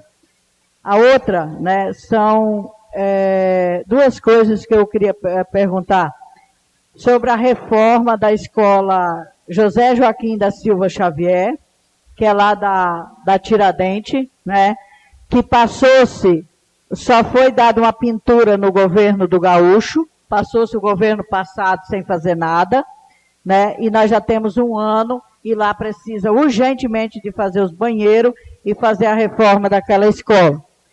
Também, é, o ano passado nós tivemos, né, você esteve junto, eu estive acompanhando o seu prefeito na escola Gaspar Viana, que é onde foi colocado que é fazer a reforma e ampliação da escola Gaspar Viana. E também, é, eu gostaria Falando em, em no, no, passou aqui pela cabeça que eu estou tão preocupada, é transporte escolar. Nós sabemos que no governo Lula e Dilma nós tivemos o caminho da escola, os ônibus caminho da escola. E nós vimos aí o anúncio depois de lá para cá do governo Lula e Dilma, não apareceu nenhum ônibus ainda do caminho da escola. Eu acho que nós, eu gostaria até de, de chamar atenção ao povo de Medicilândia, né? Que nós hoje temos ainda aquele, aquela frota antiga, né? E de lá para cá se passou-se dois anos do Temer, quatro do aí três anos e meio do Bolsonaro, e até agora nós não tivemos ainda um ônibus novo do caminho da escola. Eu gostaria desse projeto, acabou, como é que é, ou, ou esses governos se preocupam com a educação? Ok, é, sobre essa matriz curricular, inclusive o secretário de Educação de Brasil Novo, ele até pediu um modelo dessa matriz que ele achou interessante e quer estudar sobre ela também para implantar lá no município de Brasil Novo. Mas assim, essa matriz curricular, ela também, ela veio uma preocupação, é, porque assim, ela não é para todos os municípios a mesma matriz, o mesmo tempo de hora-aula, né? Cada município ele faz adequação de acordo com os critérios que é colocado lá que tem na lei lá da LDB, que é a nossa lei maior da educação. Fala que nós podemos de 40 minutos a 60 minutos e fazer todo esse, esse manejo dentro da, da, das também das disciplinas aí, é, a área de, das diversificadas, né? Então, assim, nosso município, ela tem um fator que ele é muito é, individual, muito do município. Nós temos um plano de carreira que foi é, elaborado em 2001, por aí, 2000 e, e na época que eu estava à frente do Sintep, nós conseguimos aprovar esse plano de carreira que eles vêm garantindo algumas vantagens de gratificação que em outros municípios não tem. Né? Nós temos a cada dois anos uma gratificação de 2%, que às vezes em outro município não tem.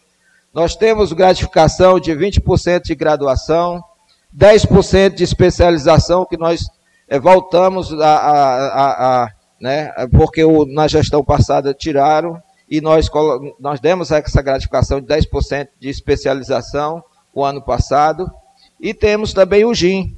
Então, se a gente for analisar todas essas, essas gratificações, elas, ela dá uma complementação de despesa para o município. Quando se o presidente é, sanciona lá e que garante 33% de gratificação para os professores no piso, isso não é o impacto, 33% não é só o impacto do nosso município de 33% de aumento. Isso aí vai gerar um aumento muito maior, porque é, todas as gratificações ela vai ser em cima do salário base. Né? Se o salário base for 2 mil, as gratificações em cima de 2 mil. Se tem um aumento de 33%, as gratificações ela vai ser calculada em cima daquele reajuste de salário base. E essa é a nossa realidade do nosso município. Então, então temos que fazer um estudo individual do nosso município em relação para garantir essas gratificações. É um dos que nós colocamos para a categoria para poder manter essa, essa matriz curricular, porque é, se não fosse lá para o final do ano, a gente não ia conseguir manter todas as gratificações que tem no plano, e aí o prefeito, é, nós juntamente com o prefeito, ia ter que cortar a gratificação, e isso não é o que nós queremos. Nós queremos dar condições e direito que é dos nossos professores, nosso pessoal da educação. Então, o nosso município, ele precisa ser, nós precisamos fazer um estudo, nós estamos vindo aí agora com concurso público, que precisa garantir esse concurso com, com enquadramento das funções, né? Isso é importante para a gente analisar, ter essa parceria com a Câmara, para poder a gente garantir é, as gratificações dos nosso, nossos professores, nosso pessoal da, da educação. A construção lá da, da, da escola, da Tiradente, também é uma escola que nós estamos também é, fazendo, juntando, junto com essas, é, fazendo essa, essa planilha com as escolas menores, que é menor manutenção, né? E ela vai ser contemplada lá, se Deus quiser, para ser atendida também nessa próxima demanda aí das reformas. Tá? Em relação ao caminho da escola, o nosso município ela, tem esse projeto, inclusive está no, no, no, relatório também, do, do, do, desse relatório aí de, de nossos trabalhos, onde lá no final fala dos projetos, e realmente nós temos esse, esse trabalho aí também, esse projeto que a gente está acompanhando, tentando também buscar mais ônibus para nossa para o nosso município. Tem dois ônibus que está praticamente certo para vir, que é, é, através do Celso Sabino, onde conseguiu através lá do FNDE, então está praticamente certo já para vir nesse primeiro semestre aí, que é contemplado aí por esse projeto Caminho da Escola.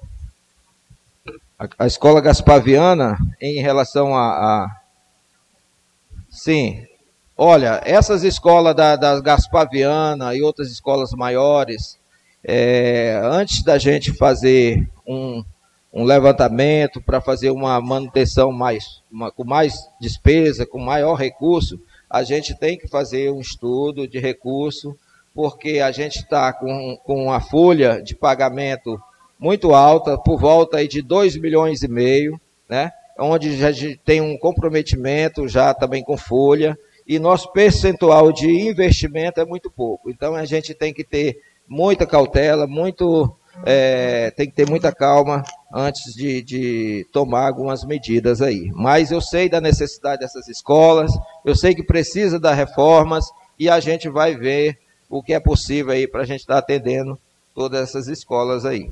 Se não for esse ano, mas tem um ano que vem e a gente tomar providência aí para dar condição aí nessas comunidades.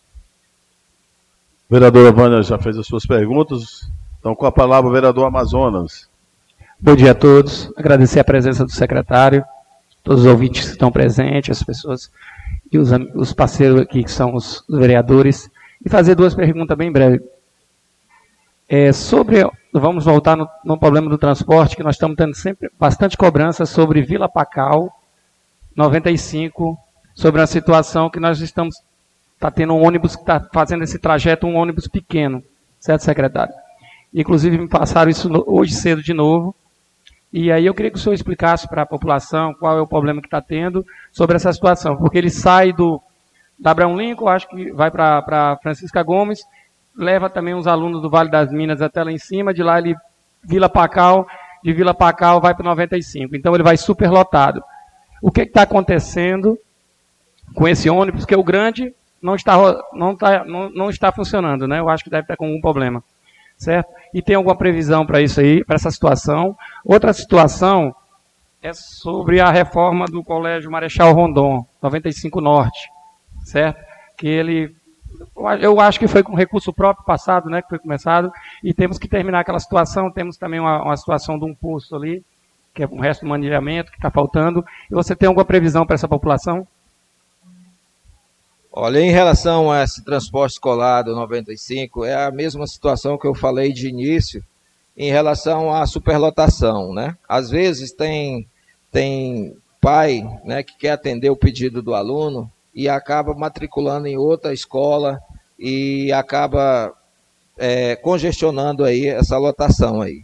Temos também os alunos aqui no Vale das Minas, também que, que querem vir no ônibus, é bairro da cidade, nós não temos a, obriga a obrigação de, de trazer, mas é, a gente também não quer deixar também os alunos sem, sem o transporte e acaba é, tendo essa superlotação mesmo.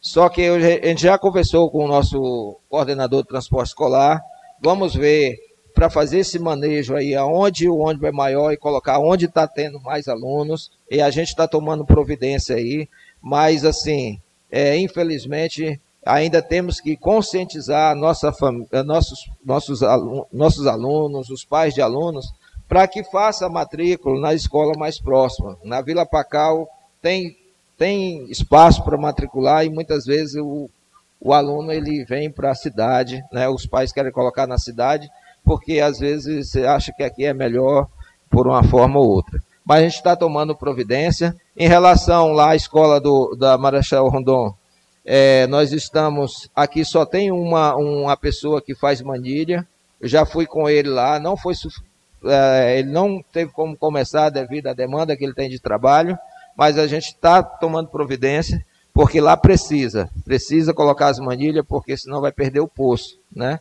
Vai, vai, vai desbarrancar e vai perder o poço. A gente tem que tomar providência. Essa escola de lá é uma escola que o prefeito quer tomar, é, retomar ela, aquela construção. É uma escola dentro das que está com, com inadimplência, é uma das que está mais fácil de resolver. Então ele tem interesse, sim, de, faz, de terminar aquela escola lá. O Amazonas já fez sua pergunta. O próximo vereador inscrito, o vereador Teca, para fazer também as suas duas perguntas.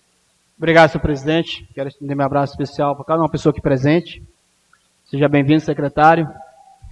É, minha, minha pergunta é bem direto, secretário. É, gostaria de fazer duas perguntas para o senhor é, sobre a questão da escola do Rui Barbosa. Tem alguma pro, programação para fazer ampliação e reforma da escola? E também da escola é, Tomé de Souza, a qual solicita também é, uma, um freezer e uma geladeira para lá. E a escola Arco-Íris também está solicitando uma, uma impressora. Então, seriam essas duas perguntas básicas eu gostaria de pedir da Vossa Excelência. Tem uma programação para esse atendimento dessas, duas, essas três escolas lá, por favor. Obrigado. Ok. É, em relação à, reforma da, da Rui Barbosa, escola lá de 70, Rui Barbosa, é, a gente está já organizando o pessoal da equipe de projeto para ir lá fazer uma, um levantamento do que é necessário lá para poder a gente fazer, dar uma, fazer um atendimento lá, reorganizar, reformar aquela escola lá. Né? E em relação é, aos, aos materiais permanentes, nós, o ano passado, nós entregamos muito material permanente de impressora, de computador, mas infelizmente essa parte de, de freezer, geladeira, foi pouco, né?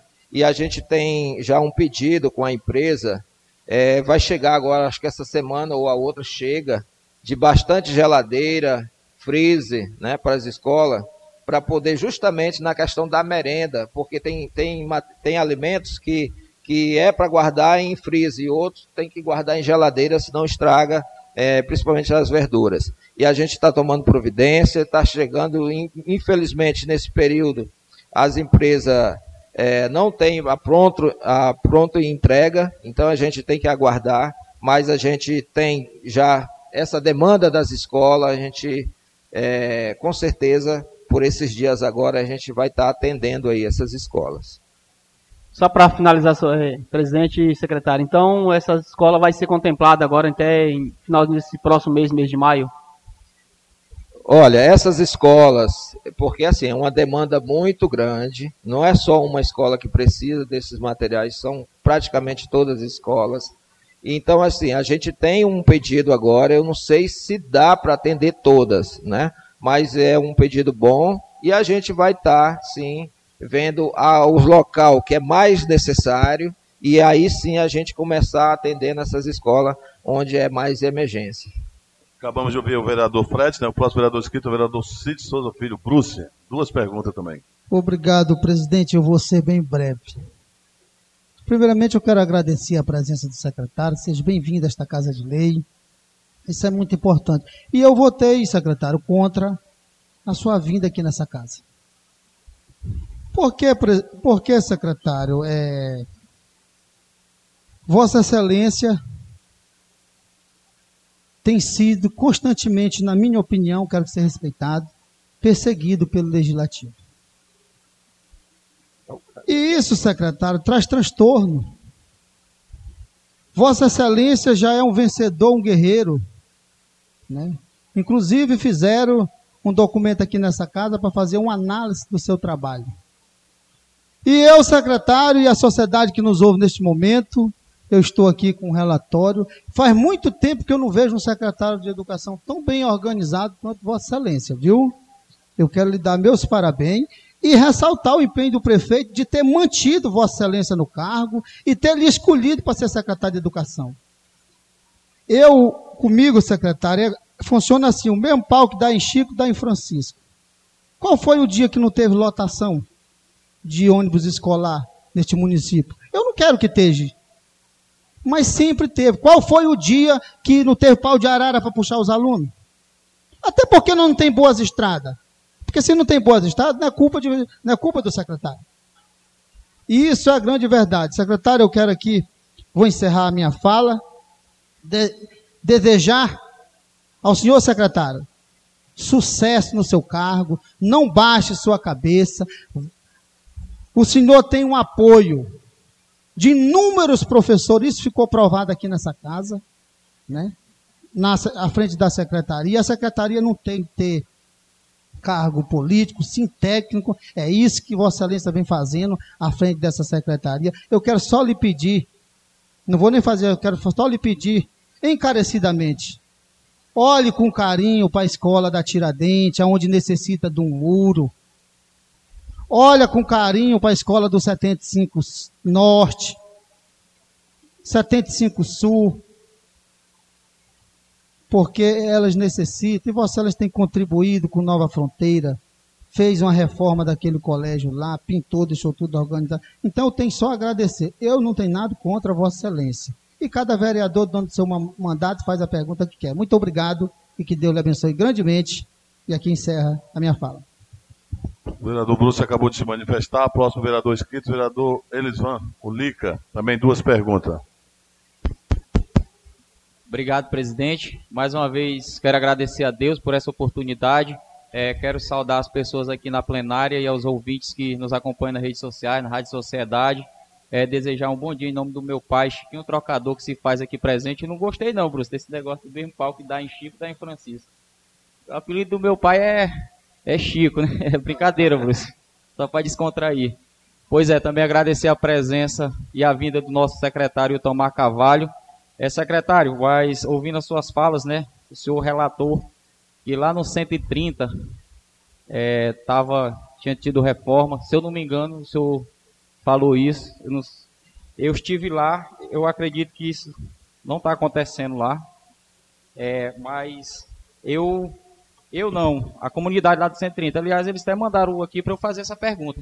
É o povo de lá que, através da minha voz aqui na Câmara de Vereadores, quer fazer essa pergunta para o senhor é, em relação àquele colégio do 130, Liberdade 2, que é aquele problema lá, claro, que não é um problema novo, é um problema que já vem se arrastando ao longo dos anos. Teve outros secretários, outros vereadores que passaram, mas como eu sempre digo, eu não quero ser é mais um, eu quero ser um. Entendeu? Porque esse negócio de ser mais um e vai deixando o problema para frente, ninguém nunca cobra. E eu queria saber e a mesma pergunta que o povo se faz, faz direto para mim quando eu vou lá naquela comunidade. Aliás, eu teve lá um dia à tarde, a gente entrou no colégio, só acompanhou de perto que o negócio lá é, é caloroso para aqueles alunos, né? A gente só entrou rapidão e saiu do colégio. Imagina os alunos que têm de ficar quatro horas dentro daquela sala de aula. É, se tinha alguma previsão, ou tem, ou tem algum cronograma, já que o seu relator que é, vai é, fazer obras é, indicar oito colégios, a sua fala anterior foi essa. Eu queria saber e se o senhor tem alguma resposta para a nossa sociedade, lá do 130, do Colégio Liberdade 2, se esse colégio lá, que é uma grande cobrança daquele povo, está incluso nesses oito colégios que o senhor aí relatou. Dá essa resposta para o nosso povo lá. Obrigado. Olha, é, quando eu coloquei aqui, eu, não, eu tenho que ver se esse aqui é igual, igual eu falei de início. Talvez alguns desse aqui não tá da forma igual veio no meu de início aqui. Mas assim, o 130 é igual eu falei. Tem muita escola que a gente encaminha material e não aparece mão de obra, entendeu? Então foi lá uma das dessas escolas onde nós é, encaminhamos lá material para pintar, né, alguns materiais lá, e a comunidade lá fez o serviço, entendeu? Então, essas, essas escolas, ela também está no relatório como parceria. Tem a, tem a escola do 135 também que estão fazendo a manutenção lá, que ela foi também, é, a gente entregou os materiais e a comunidade está lá fazendo os serviços. Não sei se foi por lá esses dias, mas eles estão em manutenção lá. mas é isso. É, Essa é, é, é o que a gente está fazendo. Qual era a outra pergunta? Desculpa, você fez duas perguntas? Se o senhor tem uma previsão de quando vai construir, porque reformar ali não adianta, porque o senhor viu que a situação lá é Exatamente. bastante Nós, isso. Nós fomos lá. nossos alunos. Isso. Nós Obrigado. fomos lá com o prefeito um, no ano passado, né? E aquela escola é de interesse do prefeito, a gente conseguiu uma emenda para lá, para poder fazer uma escola grande, porque é de entendimento nosso que ali é uma escola polo, ali vem aluno das outras, das outros vicinais ali, né? E a gente precisa fazer é, em busca de parceria para que a gente consiga um, um, um, um recurso, né? é, parlamentar para poder a gente fazer uma escola lá, porque com recurso próprio para fazer, pela estrutura que precisa lá, é, não é fácil. Tá? Mas ah, dentro da, dos- das possibilidades, a gente fazer a manutenção lá, sim. É, obrigado, secretário, tá? E se precisar deste vereador aqui para estar dando as mãos, buscando atrás de, de recursos, a gente está à disposição, tá? Porque a gente Obrigado. quer que o município se desenvolva e a nossa comunidade dos 130, não só lá, mas as demais, possa ter um colégio de qualidade para que os nossos pais e seus filhos possam estudar, né? Num colégio mais aconchegante, porque aquele lá, é como eu sempre digo, é um problema que vem se arrastando há vários anos e, e é vergonhoso para a gente, mas a gente tem de dar as mãos e buscar melhorias. Obrigado. Respondido, tudo certo com o vereador Lica. Próximo e último vereador inscrito, o vereador Valdeci. Fica à vontade, vereador. Obrigado, presidente. Primeiramente, agradecer a Deus por mais uma oportunidade, uma segunda-feira cheia de repleto de saúde e paz a todos os munícipes de Medicilândia. E desejar as boas-vindas do nosso secretário de Educação, em nome do prefeito Dr. Júlio, que sempre falou, presidente, aonde há dúvidas sobre qualquer secretário, qualquer convocação, ele determina que dará sim as explicações, e isso não é perseguição, viu, secretário? Porque senão você não estaria aqui hoje, entendeu? Dando explicação para a sociedade. Eu vou fazer minhas duas perguntas de objetiva, pres- presidente, rapidinho. Eu tive com o secretário aqui naquela na casa aqui, aquele dia que Vossa Excelência esteve aqui, e eu relatei uma situação da educação, né? Espero que Vossa Excelência tenha se aprofundado no contexto do- da denúncia. Que há cu- cuidadores nas escolas, né, contratados como os coletores de lixo domiciliar. E com um salário mínimo inicial de 606 reais. Então, isso está no portal da transparência. Eu quero saber se Vossa Excelência se aprofundou sobre isso, se isso procede ou não. Correto? Essa é a primeira pergunta. E depois, se responder essa, eu faço a próxima. Olha, essa situação aí é igual eu já tinha falado aqui em relação aos cuidador educacional, né, e ao, ao professor, né, auxiliar, né, no caso é a outra função que a gente tem aqui que encaminhou aqui, que é a deixa eu só ver aqui rapidinho, mas é as duas funções que a gente tem encaminhado para cá? E justamente para a gente tirar essa esse mal entendido, né, de função, por que, que, não, que é assim ou é de outra forma. Aí nós temos aqui, encaminhamos para cá, cá um projeto, né, que foi protocolado essa semana, cuidador educacional, e o outro aqui, que é o assistente edu educacional inclusivo, né. Essas são as funções que a gente pretende é, trabalhar, porque já está em lei, na, na, na LDB garante, né, essas funções aí. Mas, assim, infelizmente, para poder é, a gente trabalhar e a gente contratar o, essas pessoas para trabalhar nessa função, enquanto chega a legalidade, a criação dessa função, nós contratamos como serviços gerais. Foi o que eu falei agora há pouco aqui. Né? Agora, é, essa questão de dizer que foi contratado como coletor de lixo, eu desconheço, né? Da nossa secretaria não tem esse contrato, até porque no nosso município não existe essa função de co coletor de lixo, tá? Agora, se tem em algum sistema que é do próprio Ministério do Trabalho ou da Cidadania que colocou de forma errada aqui para gente, que eu considero isso, isso aí é, já é um problema de sistema já que não cabe a nós resolver, tá? Mas é, é, já pedi também para a gente averiguar melhor, porque se for é, de condições nossas de resolver essa situação, a gente vai resolver, até porque eu já conversei pessoalmente com cada um que está se sentindo prejudicado nessa situação aí, de estar tá lá como na carteira digital, como coletor de lixo domiciliar. Entendeu? Coletor de lixo domiciliar está na carteira digital. Isso aí é do Ministério da Educação ou Cidadania, não é no sistema da prefeitura. Entendeu? Até porque o Ministério do Trabalho né, não, não aprovaria isso, eu acredito que a própria prefeitura também não, um salário inicial desse, né? Mas vamos a outra pergunta. Secretário, é de conhecimento de Vossa Excelência, referente ao transporte escolar, que não está transportando os alunos até as escolas, e mesmo assim continua recebendo o pagamento de, desse transporte, porque o veículo está em oficina? Essa é a segunda pergunta. Obrigado. Olha, a, em relação ao pagamento do transporte escolar, é, todo final de mês a gente pede a frequência das escolas, entendeu? Então a gente faz o pagamento conforme as frequências que vêm das escolas.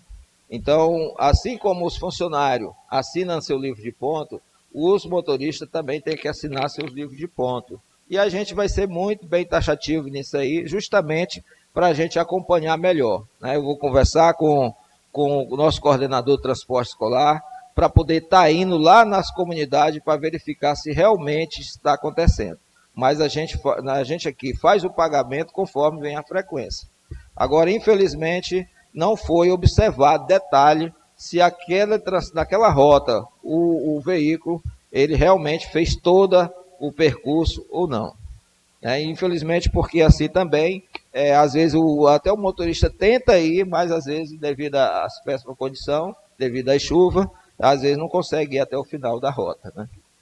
Presidente, só para concluir, presidente, que eu sou o último aqui, alertar né, o, o secretário pela denúncia que a oposição fez aqui referente ao transporte escolar que está indo para Altamira.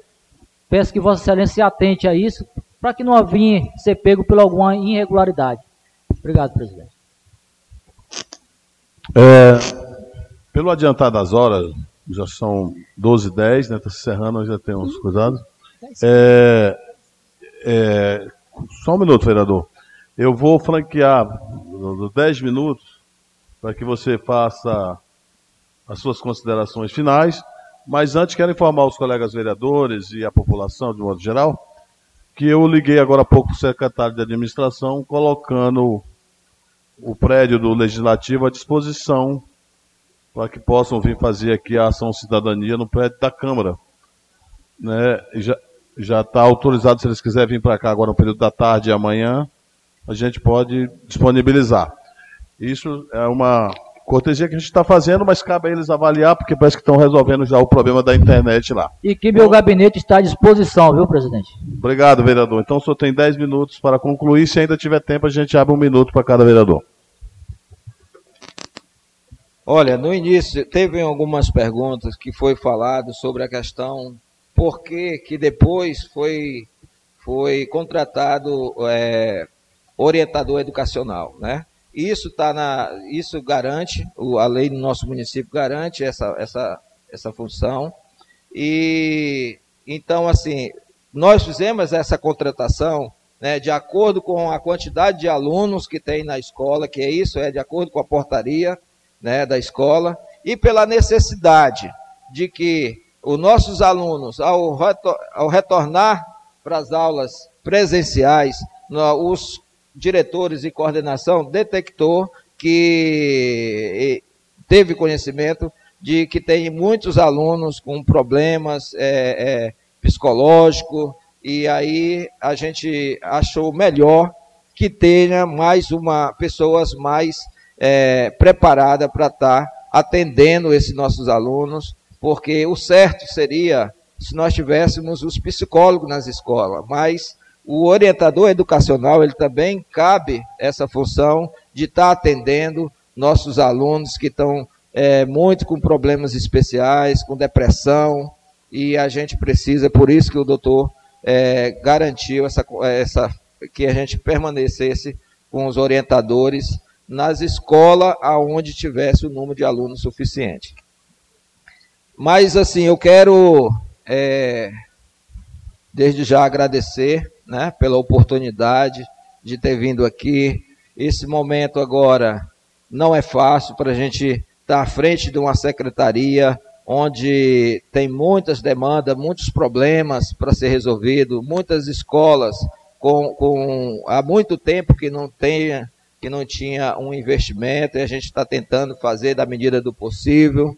Eu estou muito feliz porque a escola onde eu iniciei os trabalhos é, em 98, né, é, que foi lá no 110 Norte, Rio da Prata, nós conseguimos construir ela na nossa gestão e era um sonho meu de quando eu iniciei os trabalhos na educação e graças a Deus, dentro da nossa gestão, eu como secretário, nós conseguimos construir aquela escola, né? E não só construir a escola, mas como também dar algumas manutenções, como o poço lá, que há muito tempo não tinha poço, era água de barragem e hoje tem água de qualidade para aquela comunidade lá. Então, pessoal, eu quero também é, agradecer é, ao nosso prefeito, doutor Júlio, por ter entendido, né, ter avaliado os nossos trabalhos da secretaria e ter entendido a minha permanência. Com certeza, é, ele tem essa confiança na gente, em mim, na equipe, e mas é assim, compreendo que nós temos que passar por uma avaliação, isso é normal, né? E com certeza não é só eu que está sendo avaliado, cada vereador aqui está sendo avaliado pela população, né? Só que o, a decisão da avaliação daqui dessa casa, ela vem na próxima eleição. E a minha veio essa semana. Mas mesmo assim a gente está firme nos trabalhos, tentando fazer o que é melhor. Eu entrei nessa secretaria foi para mostrar o que é possível a gente fazer dentro da legalidade, com humildade, conversando com a categoria. Nada eu faço sem a permissão do nosso prefeito, sem conversar com a categoria, pedir a compreensão dos nossos diretores, que eles são muito parceiros em ter é, à frente dessas escolas com tanta demanda e a gente ainda ter esse apoio a nós como secretário e nossa equipe da, da educação. Então eu fico muito feliz, estou de cabeça erguida, mas compreendo o, a, a, o documento que foi para o prefeito para que ele fizesse essa avaliação e isso é importante, né? E, então assim quero parabenizar o nosso prefeito pela atuação dele. Eu sei que esse município é difícil para trabalhar porque é muita, muita coisa que já vem irregular, não é de hoje, tem muita inadimplência, mas eu acredito que dentro desse mandato dele ainda vai vir, vai acontecer muitas coisas boas nesse município. E quero agradecer mesmo, de coração, pela permanência à frente dessa secretaria, que não é fácil, é, muitos problemas para ser resolvido. Então, é, Desde já agradeço a oportunidade aqui, né? E todas as vezes que for necessário, que eu for convocado, estarei aqui para prestar o esclarecimento. Então, quero agradecer às pessoas que esteve aqui ouvindo a nossa nossas explanações, nossas, nosso esclarecimento. Quero agradecer aqui o público presente, aos professores, aos alunos que estão ouvindo aí através da da Rádio Sociedade, a minha esposa que está até agora aqui também ouvindo é, essa sessão aqui. Então, muito obrigado a todos, obrigado, presidente, pela compreensão pela, pela paciência e pelas perguntas que elas também são construtivas na nossa gestão. Muito obrigado a todos. Obrigado, eu Tomás, secretário de Educação. Você, é, a nossa casa continua aberta, tem um projeto de lei tramitando aí, vai tramitar pelas comissões. Estamos à disposição é, do, do, do, das diretores, das coordenações, aí, dos treinamentos. E foi muito bom a sua vinda aqui, que esclareceu. Acredito que a Câmara deve convocar outros secretários a vir aqui também falar das suas pastas. E a gente agradece a sua vinda aqui e nos colocamos à disposição aí para ajudar a fazer uma educação melhor para o nosso povo. Muito obrigado pela presença. É, pelo adiantar das horas, quero agradecer imensamente aos vereadores que permaneceram no recinto, as pessoas que estão aqui, que estão nos ouvindo pela rádio, também pelo Facebook. E se pode dispensar o hino, nós vamos dispensar pelo adiantar das horas. Então, em nome de Deus, declaro encerrada a sessão. Boa tarde a todos.